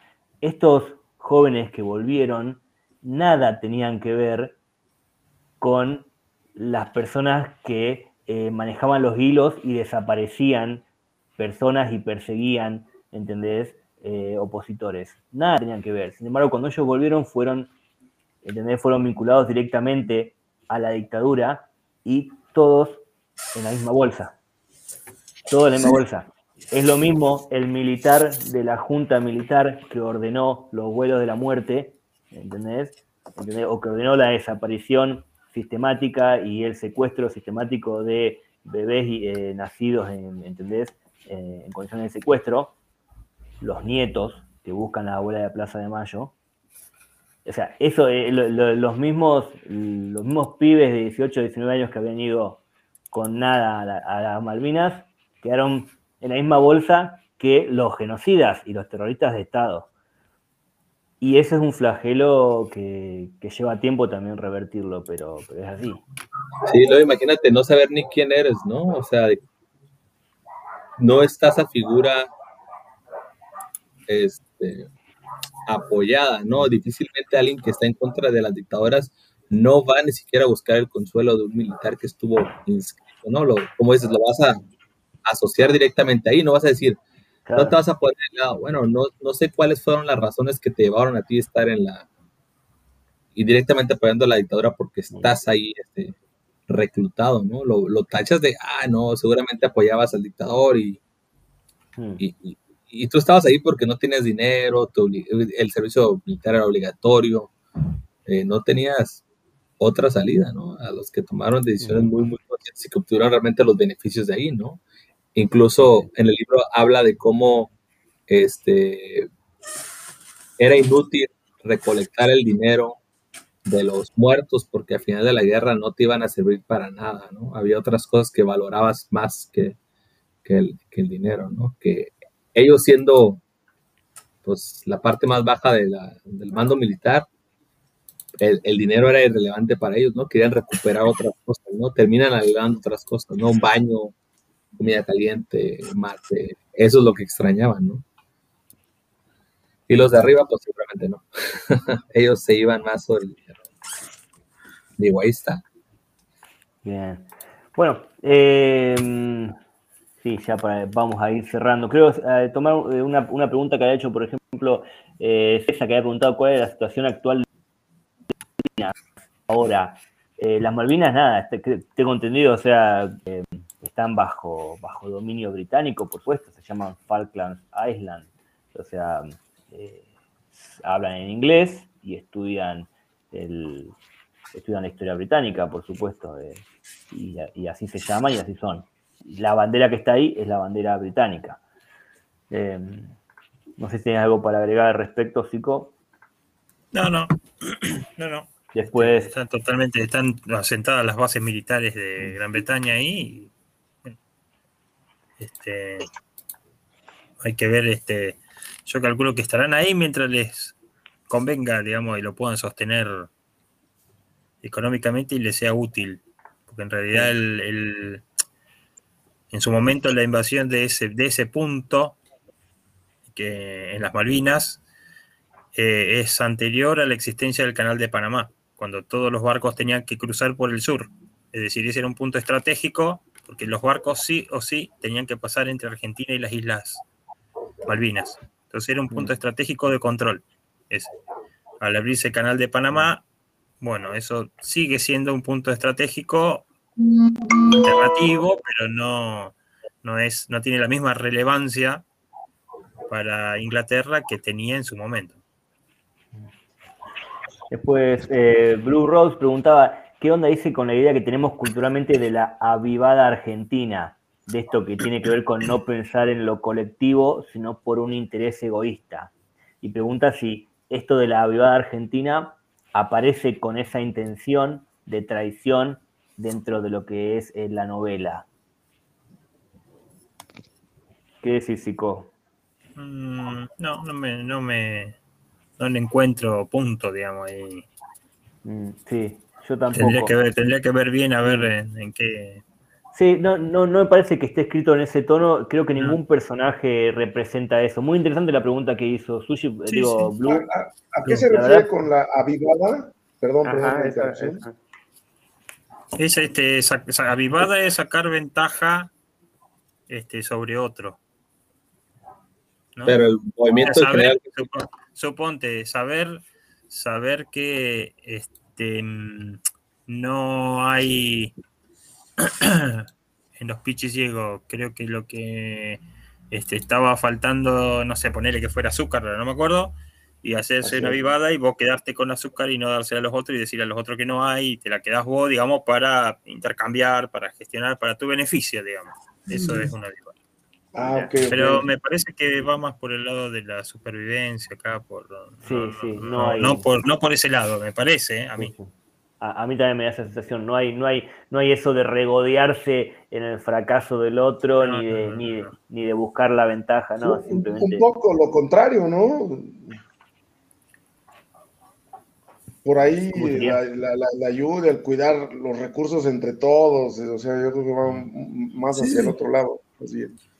Porque hasta los que no salían para conseguir comida, a fin de cuentas comían dentro de la pichicera. Sí, sí, sí, todo, eh, sí, sí. No, no se nota así, es una, una vivada. Bien. Eh, datos de, Diego Jara, no, no, no sé el nick de Diego Jara. Si alguien lo sabe. Datos escalofriantes, hasta 2005, la misma cantidad de muertos por. Bueno, Diego Jara, si querés comentarnos tu nick, eh, misma cantidad de muertos por suicidios de excombatientes que caídos en el, o sea, en, en el conflicto bélico en Malvinas. Peronistas y radicales se cagaron en los pibes. Sí, ni hablar. Bueno, peronistas y radicales son los que han gobernado de, ese tiempo hasta ahora, eh, básicamente en Argentina, y como que bueno, los problemas siguen estando, no importa el color político que haya estado gobernando, eh, estas personas siempre han quedado, han quedado en el costado de la agenda política. Eh, Asiago Maracucho dice, hace unos años hubo un referéndum donde les preguntaban a los habitantes de las islas si querían seguir siendo si querían seguir siendo británicos o argentinos y ganaron ser británicos. Y sí, falta ver si ese referéndum fue transparente. Y sí, seguro, ¿no? Si son muchos, si la mayoría son, que vienen ahí son británicos, Hicieron votar a la base, ¿no? claro. Pues Bien, bueno, estamos llegando a las tres horas de transmisión.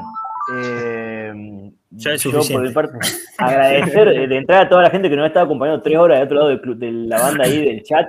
Alto aguante. ¿Quieren que hagamos una ronda de cierre, comentarios finales, eh, calificaciones, Sí, estaría bien. saludos, etcétera? Bueno, eh, ¿quién quiere arrancar? Está- estamos de la- a ver cómo estamos metidos. Estamos Yo tengo, arriba a, Dra- a Draco. Tengo arriba yo. Yo, Draco, sí. Bueno, ¿quiere arrancar Draco? Sí, en ese orden, ¿no? Sí, como quieran. Usted- Ustedes dicen. Venga, Draco, nombres, queremos nombres. Bueno, a mí me encantó el libro, principalmente cuando se pierde un líder y empiezan a querer eh, medio organizarse. Se me hace un estilo como, como cuando están todos los técnicos ahí eh, trabajando en una fábrica y se putean, están echando desmadre, saben que van a tener que trabajar o tienen que hacer ciertas cuestiones, pero siguen echándole hondo también. Entonces, la, la parte que más me gustó es la de, eh, bueno, ya, ya la perdí, cuando dicen, oye, no sabes si de casualidad eh, hay todavía azúcar. Dile que se deje de boludeces y que si quiere que salga por azúcar, ya. Está genial, todo el libro está genial. Esa- esas partes de, del argentino puteador me encantaron a mí. Entonces, yo, yo sí le doy eh, en esta ocasión una calificación de, del, suer- del 0 al 10, yo le doy un 9. Porque este libro sí es-. Bien, ¿cu- ¿cuál, fue- cuál es tu puteada preferida? ¿Cu- ¿Cuál puteada recordás más? Esa, la del azúcar. Es buena, es buena. Muy bien. ¿Quién quiere seguir? Yo sigo para darle. Este, bueno, a mí el libro este, me pareció que cumplía con su, con su función de sonar caótico, incluso de apestar, o sea, en el sentido de, de todas estas sensaciones de, de hablar de la mierda, ¿no? De, de- de esas, esas, esas um, eh, cuestiones que incomodan durante la guerra, este, y que son poca, po- eh, se retratan muy poco en- en- en- en los este, discursos que predominan de la guerra, ¿no? Este, me gustó esa parte, me gustó cómo, cómo emite juicios este, muy, muy, este, pues muy puntuales sobre lo que es la guerra realmente, la- la- no, la- no la glorifica, este, y, y que como decían que era un, un libro pues que no, no, no habla de estrategia militar, sino que habla de, la- de las pasiones, de las emociones, de los instintos en esos, en esos momentos este, de guerra. Eh, confunde un poco, es un libro que creo que tienes que, yo la verdad lo leí, si él lo, lo escribió en tres días, yo lo leí en dos, este, no, no, no, no creo que sea una lectura que deseabas de dar tan rápido. Esto, eh, lo debo de volver a leer unos, unos, unos capítulos. Y ahorita que dicen que el tiempo en que lo escribió, yo le encontré, no me gustó tanto, o lo que sí no me gustó, a veces como que le encontraba sentido era cuando dudaba mucho, que decía, eh, era blanco, no negro. Y dije, esa aclaración, ¿por qué? ¿No? O decía, hacía frío, no calor. Yo, no sé si terminé de ese, ese estilo, no me terminó de convencer. A y a veces que eh, un párrafo decía que sí el frío era un elemento dominante en la lectura, pero a veces en un párrafo yo creo que en una lo llegó a mencionar como 15 veces, ¿no? Frío tras frío, tras frío, tras frío. Y, y sí, no sé si, pero ya mencionaron que era de los primeros, este, si no, si no es que el primer libro de Fogel, lo, lo mencionó en un comentario, pero se notaba esa, esa, esa falta de experiencia en poder este, acomodar esos elementos y no sé si distribuirlos un poco mejor o no abusar tanto de ellos. Creo que abusó mucho de esa parte.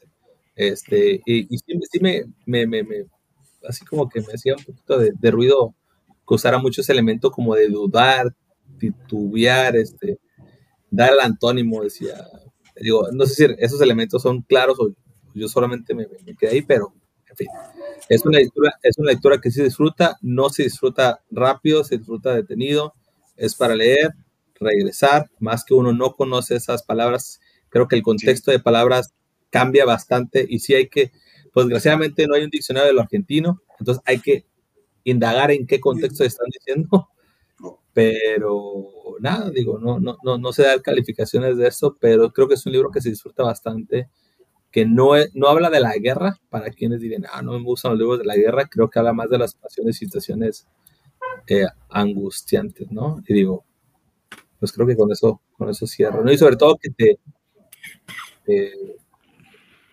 invita a conocer más de ese tipo de situaciones que suceden en Latinoamérica. ¿Cuál es tu puntaje, Leandro? Ay, no es mi estilo de lectura. Eh, Sin miedo, sin miedo, sin miedo, vamos. yo por no ser mi estilo de lectura, yo estoy entre un 8. Sí lo volvería a leer. Y un 8 porque me costó, y, y- y no es la lectura que estoy acostumbrado a hacer. Y sí me causó mucho conflicto leerlo. Dejemos los regionalismos, la forma en la que no conserva el estilo y está, ajá, no, no, no es muy, muy consistente en esa parte. Cansa esa parte, la verdad, cansa un poco. Sí, un 8, un 8, considerando que, no sé, que, el- que le faltó eso un poquito más de consistencia en la forma de, de- de narrar. ¿Quién quiere seguir? No sé cómo estamos en el orden. Yo por acá, no sé dónde estoy, pero. Bueno, dale Angelation. Pues yo, bueno, También tu más primera o vez en menos. Angelation.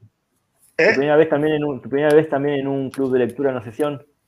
Así es, mi, mi- mi primera vez aquí en el, en, el panel y, y todo. La- lamentablemente las otras veces me habían ahí, este, se me habían juntado algunos compromisos y, y mi primera vez y, muy, muy, este, complacido, la verdad. Este, y bueno, bueno de-. ¿cómo? Qué bueno que te animaste a participar esta vez. Sí, caray, no, no, encantado, de verdad, encantado. Y espero que sea la primera de muchas, como siempre se dice, ¿no? Sí, Pero sí, es- sí, sabemos que sí.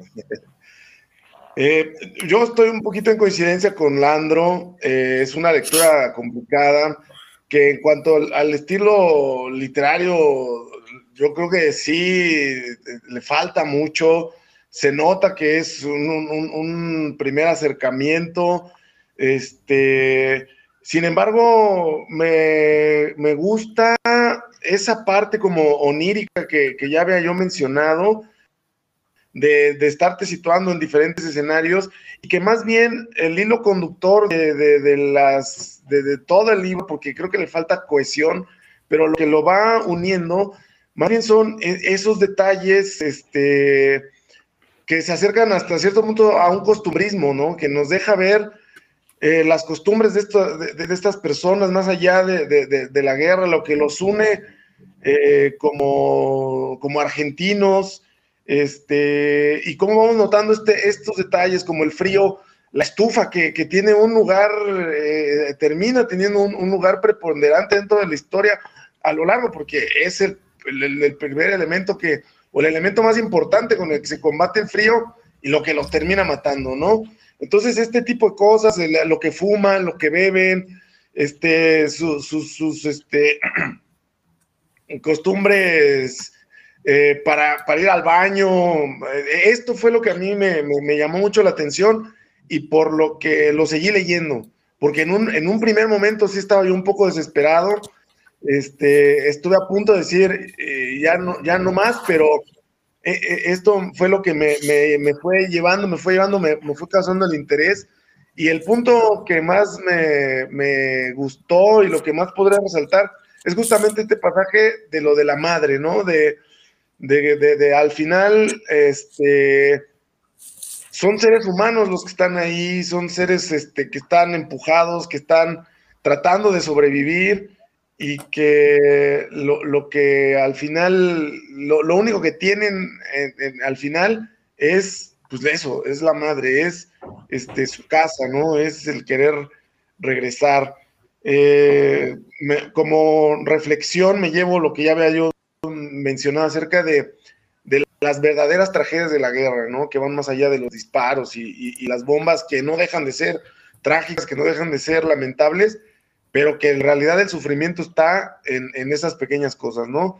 Y bueno, como calificación, pues sí le, le, llevaría, yo lo, lo, lo castigo un poquito más hacia, hacia el siete y medio por ahí, este, por toda esta cuestión de, sí, para mí sí vale mucho lo, literario que yo creo que le falta mucho a, esta novela. Sin embargo, sí, sí la volvería a leer yo también, a lo mejor en otro, en otro momento más calmado, este, a lo mejor en otro orden, eh, y sí, sí la recomendaría. Muchas gracias de verdad a, todos por la recomendación y por toda la sesión de hoy. Muy bien. Bueno, eh, ¿puedo seguir yo? Dale, dale. Bien, antes que nada voy a, mm, a nombrar justamente a Minifer y a la de la familia que no pudieron estar presentes, pero que leyeron el libro y me comentaron algo en privado, así que comentar eh, sus palabras para acá, acá, tenerlas presentes en forma de ficha. Eh, la neta de la familia dice que los Pichiciegos, dice, le hizo vivir mucho las emociones de la narración. Dice, eh, qué poder el de Fogwill para lograr pasar eso al lector. Dice que lo, sintió mucho. Sentía como que se ahogaba y tenía que parar. Bueno, después como que se acostumbró y, fluyó mucho más la lectura. Así que ese fue un poco la, evolución de la negrita de la familia, que muchas gracias por, a ella por, por, ese, por ese comentario. Y después también el comentario de Minifer, que también estuvo a punto de participar, se le complicó, pero bueno, también llegó a leerlo y me escribió, me puso que le encantó el libro, de entrada dice por su manera peculiar de narrarlo. Eh, y mm, comenzó leyéndolo sin tener ni idea de qué se trataba, y aunque había leído un poco sobre la guerra de las Malvinas hace varios años, esa parte de la historia ya estaba fuera de su radar. Una vez que entendí el contexto, dice, y la situación de estos muchachos casi niños que fueron a defender un territorio que hasta la fecha se considera que sigue en disputa, lo que más me impresiona, como en todas las guerras, es que los actores principales generalmente son niños, dice Minifer. Eh, eh, logra contar lo absurdo y hostil de aquella guerra, con todo lo que en realidad ocurría en las Islas Malvinas y por qué los únicos héroes son los desertores. Palabras de Minifer. Eh, espectacular, una- un poder de síntesis eh, hermoso lo que dijo, sí, sí, muy agradecido por, por sus palabras. Eh, bueno, eso es lo que fueron ellas. Lo que digo yo, eh, bueno, el libro lo recomendé yo, porque mi idea era justamente eh, eh, esto. En primer lugar, causar este efecto de poder pro- eh, proponer un autor argentino. Yo, tampoco, ni, nunca había leído Fogwill, eh, ni sabía de qué se trataba el libro. Eh, dije, ah, novela, es más o menos corta, vamos, mandémosla, y es un autor argentino. Y yo estaba buscando a alguien que fuera de la época más de los 60, pero bueno, terminé cayendo ahí con Fogwill. Me pareció una gran, una gran, una gran alternativa que surgió porque mi idea era esto, de proponer algo que, se- que sea autóctono y que mostrara cosas, lo que narrara, que lo narrara desde ese lugar propio, autóctono. Hemos estado leyendo autores de, eh, como era eh, el de Cometas en el Cielo, ¿no? Pakistán creo que era. Eh, después el muchacho de Nos vemos allá arriba, que era francés. Después leímos, eh, ¿cómo era? El guardián del centeno con, su- con, sus, con sus tradiciones que molan, esa tradición gallega, española, ¿viste? Y lo que hemos leído de Latinoamérica es Las venas de de América Latina, que en ese lenguaje académico, ¿viste? Incisivo. Entonces quería eso, otra cosa, quería algo que mostrara el, eso, un dialecto más crudo, más cotidiano de, de- de acá de Argentina. Y bueno, eh, cumplió ese objetivo eh, exitosamente eh, los pichiciegos de una manera, te digo, de vuelta casual, porque no, era, porque no sabía, no sabía de qué se trataba y resulta que quedó muy bien. Así que, eh, bueno, esa fue mi idea, me alegro que a ustedes les haya despertado eso de decir, ¿qué, qué, qué está queriendo poner este tipo acá? Porque en pedo acá es una cosa, pero el pedo eh, mexicano es otra cosa. Entonces, viste, me, me gustó que se causara ese efecto.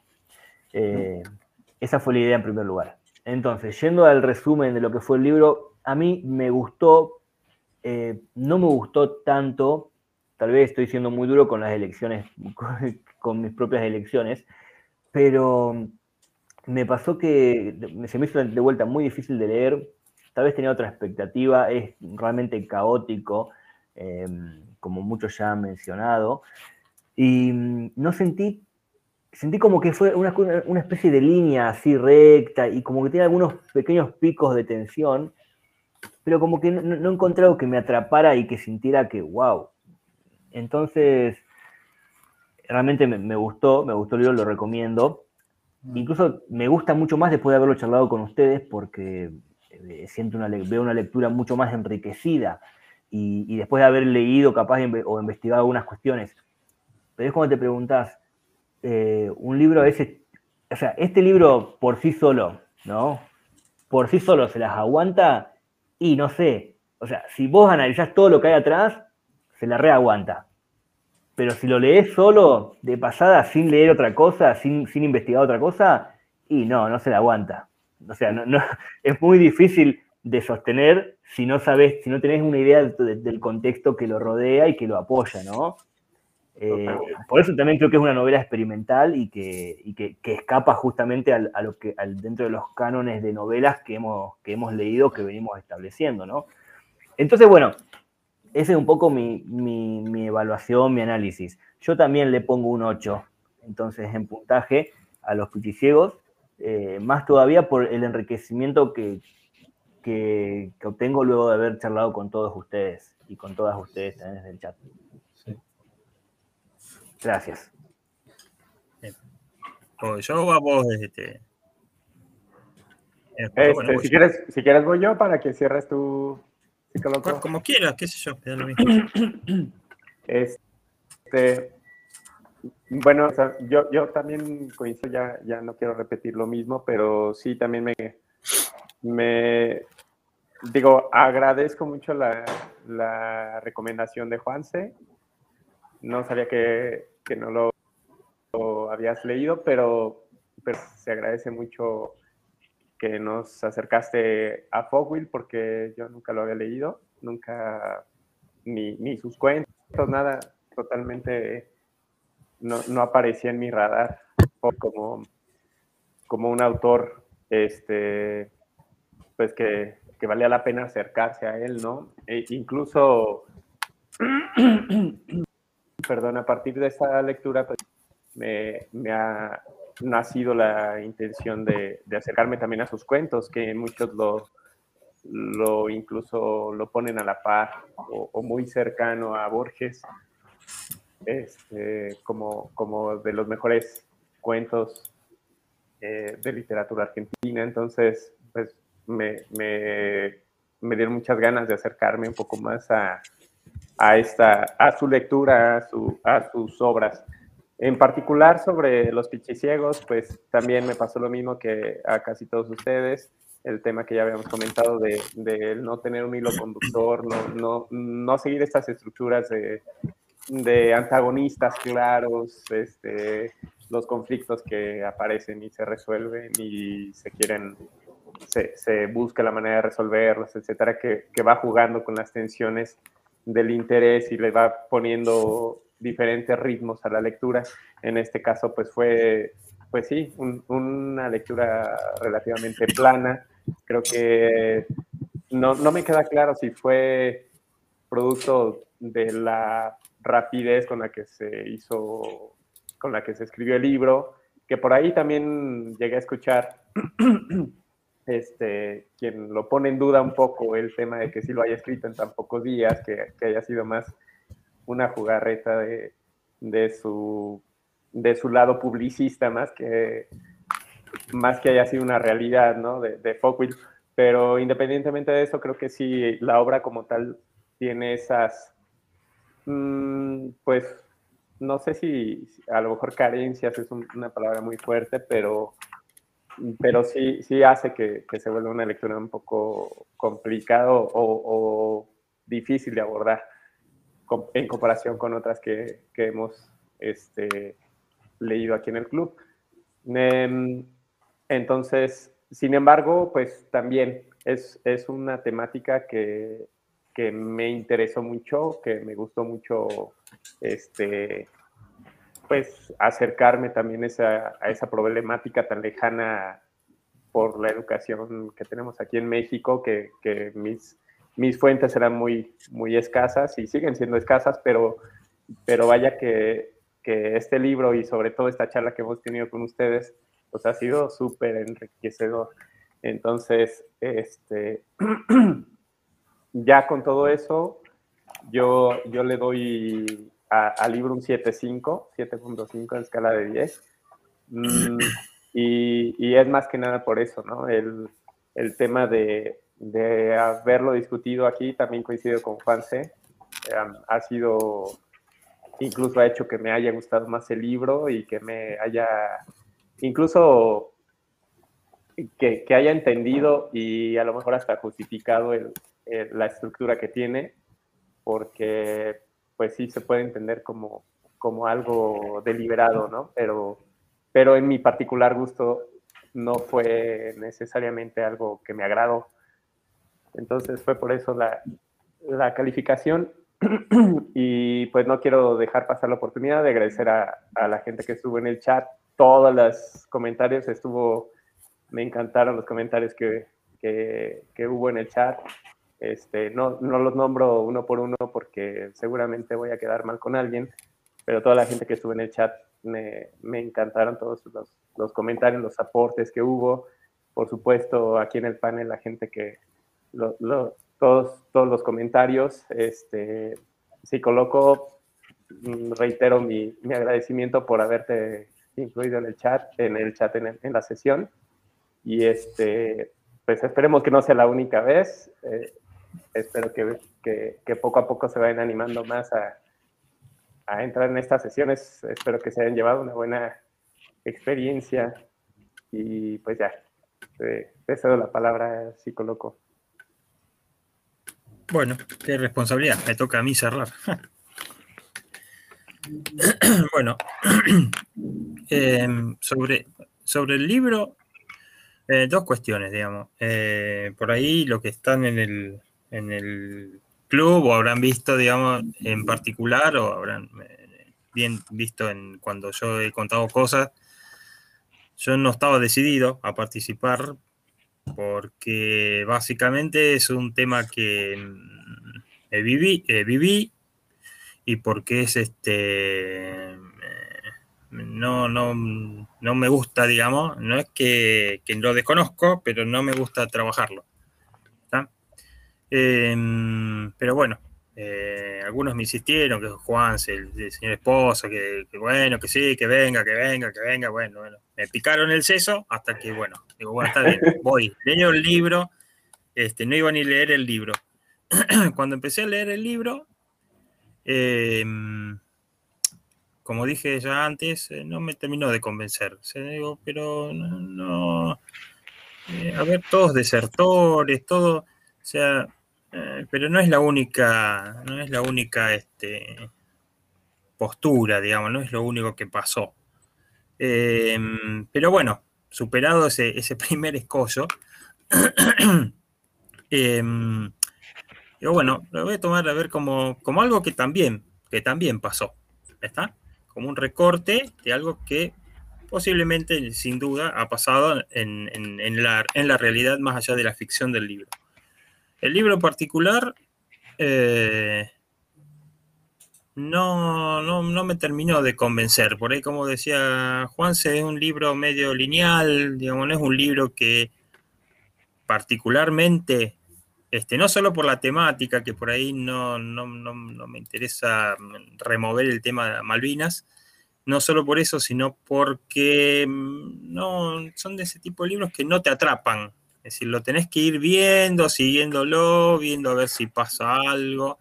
En algún punto, eh, realmente tuve que hacer un esfuerzo para seguir leyéndolo y decir, bueno, a ver, como decía antes, algunas partes las tuve que volver atrás a retomar, a ver qué era lo que estaba, cómo era la situación en realidad, porque no, no, por ahí como dijeron, puede que sea una cuestión de Fowell de ser su primer libro, de ciertos, este, de ciertas cuestiones que él traía de publicidad, este, más tipo, tipo spot, tipo serie, tipo algo así.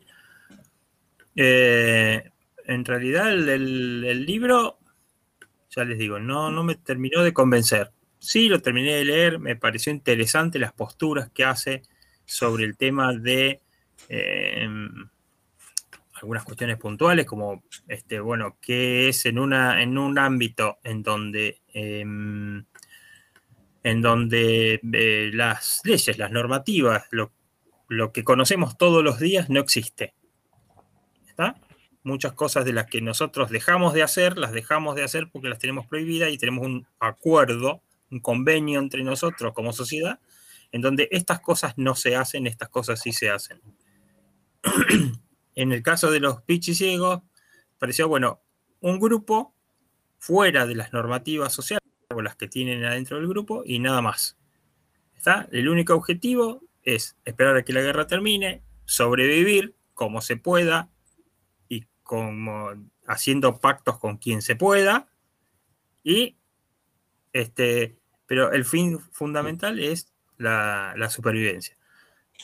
La cuestión de escritura no es como otros libros que sí los he leído y, me han gustado más. Esas son cuestiones muy personales, es decir, por ahí no sé quién decía, no sé si, si me parece que Juan o alguien decía que no es un libro que vos lo ves y decís, bueno, a ver, lo geo un poquito como uno hace cuando va a una, a una librería, ¿está?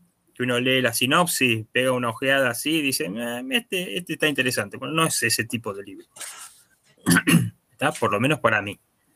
Em, lo que sí, eh, salvando esas cuestiones, para mí, el, para mí es un libro, este, yo le pondría un 7, digamos, porque eh, tiene esas cuestiones de que si, si bien este, uno lo, lo leyó, en mi caso, lo leo a partir de un conocimiento previo de lo que está hablando, no sé si a alguien que no tenga ese conocimiento previo le va a ser sencillo entenderlo. No porque sea difícil la escritura, es más, la escritura me pareció demasiado simple y sencilla, con algunos giros idiomáticos que por ahí confunden, digamos, si no tenés el acervo eh, argentino, pero este, no es difícil de leer. Lo que sí, me parece que sin el contexto histórico es difícil por ahí de comprender, que es a, a dónde se apunta, que son dos cosas totalmente distintas. Eh, así que por eso, para mí, este, tiene un 7. Lo que me deja el libro, me pareció, o sea, le pongo un 7 al libro y le pongo un 9, 9 y medio a la reunión nuestra acá. Porque, digamos, Mm. salieron un montón de cosas mucho más interesantes que el libro en sí.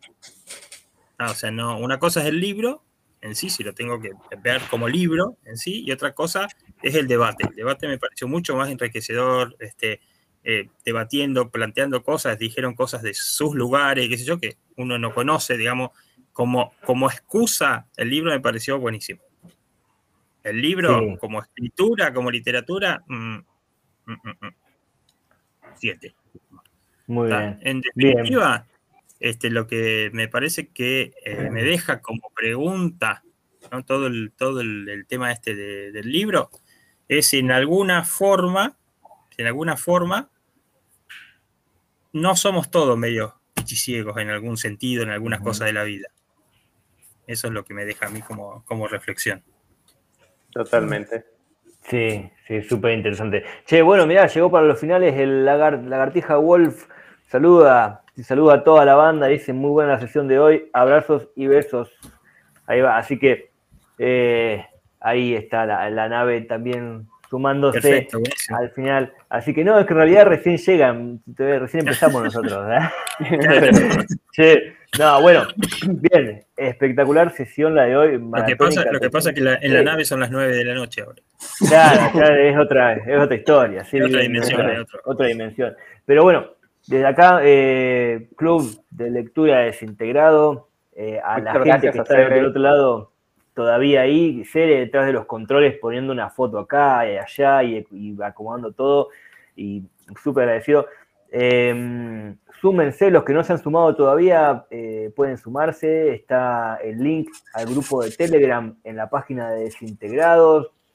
El lagarto dice, estuvimos escuchándolos desde el- casi el comienzo. Bueno, joya, aguante, gracias, lagarto, gracias, nave. Muchas gracias por, por el aguante. Eh, a todos los que estuvieron ahí escribiendo en el chat, como dijo el señor esposo, un montón de comentarios espectaculares. La propuesta era esa, eh, bueno, eso, trae- llevar un poco de lo de acá hacia afuera y, y entrar en detalle y charlar. Eh, invitarlos de vuelta a todos y a todas a que se sumen al club de lectura. Eh, tenemos un noviembre, se viene con la muerte de la luz. Lo de- tenemos. ahí, ahí, mirá, nuestro querido bibliotecario estrella, el señor Draco 37, tiene todos y cada uno de los libros en edición física del Club de Lectura, eh, Super Biblioteca. La muerte de la luz, que habla de la guerra de. No, no, no. No, no, no. Todavía no sé de qué se trata, así que vamos a ver qué pasa. Es ficción, Eh, pero no, no sé tampoco. Yo nunca he leído un libro de George, de- ¿cómo se llama? George, George Martin. R. R. Martin. Nunca he leído uno, pero ¿El productor de los Beatles era? No. Creo, creo que, creo que se llamaban igual, ¿no? Creo que era él. Bueno, eh, ¿alguien, no sé si ¿alguien quiere decir algo más al respecto o ya hacemos el cierre? Capaz que se Ah. me queda algo por. mm, si estoy olvidando algo. Yo nomás que a pesar de la lectura que no fui este, muy, muy este, fanático de este tipo de lectura de libro, yo creo que lo que se lleva muchísimo Fowell y este libro es en el contexto político e histórico en el que salió. Eso es, no creo que, que difícilmente puede superar eso. Este, por todo lo que hablaba, eso es lo único que puedo para Muy atrevido. Ujú, muy Muy atrevido. atrevido. Ya, ya para cerrar, algo que, para abonar a lo que decía el psicólogo, lo que hay en National Ge- Geographic, las Malvinas no son de los argentinos y no son de los ingleses, son de los pingüinos. Entonces, entonces, Sí, tal cual. Tal cual. Muchas gracias a todos, muchas gracias obviamente, Gracias. eh, a Psicoloco por su, su participación eh, No, y, de por supuesto por la del Android y Angelation, que o sea, estamos estrenando tres panelistas, Sí, el día de hoy. Ah, Así que si coloco Angelation, Landro, muchas gracias por participar. Y a todos y todas las que están al otro lado quieran sumarse, es así de fácil el leer un libro y acercarse a charlar de eso. ¿eh? Muchas gracias eh, a todos. Eh, nos seguimos, no se olviden, La muerte y la luz. Seguimos leyendo y seguimos charlando. Gracias a todos. Buenas noches. Gracias, hasta luego. Gracias, gracias a todos, abrazos. Bye bye. Gracias, chao, chao.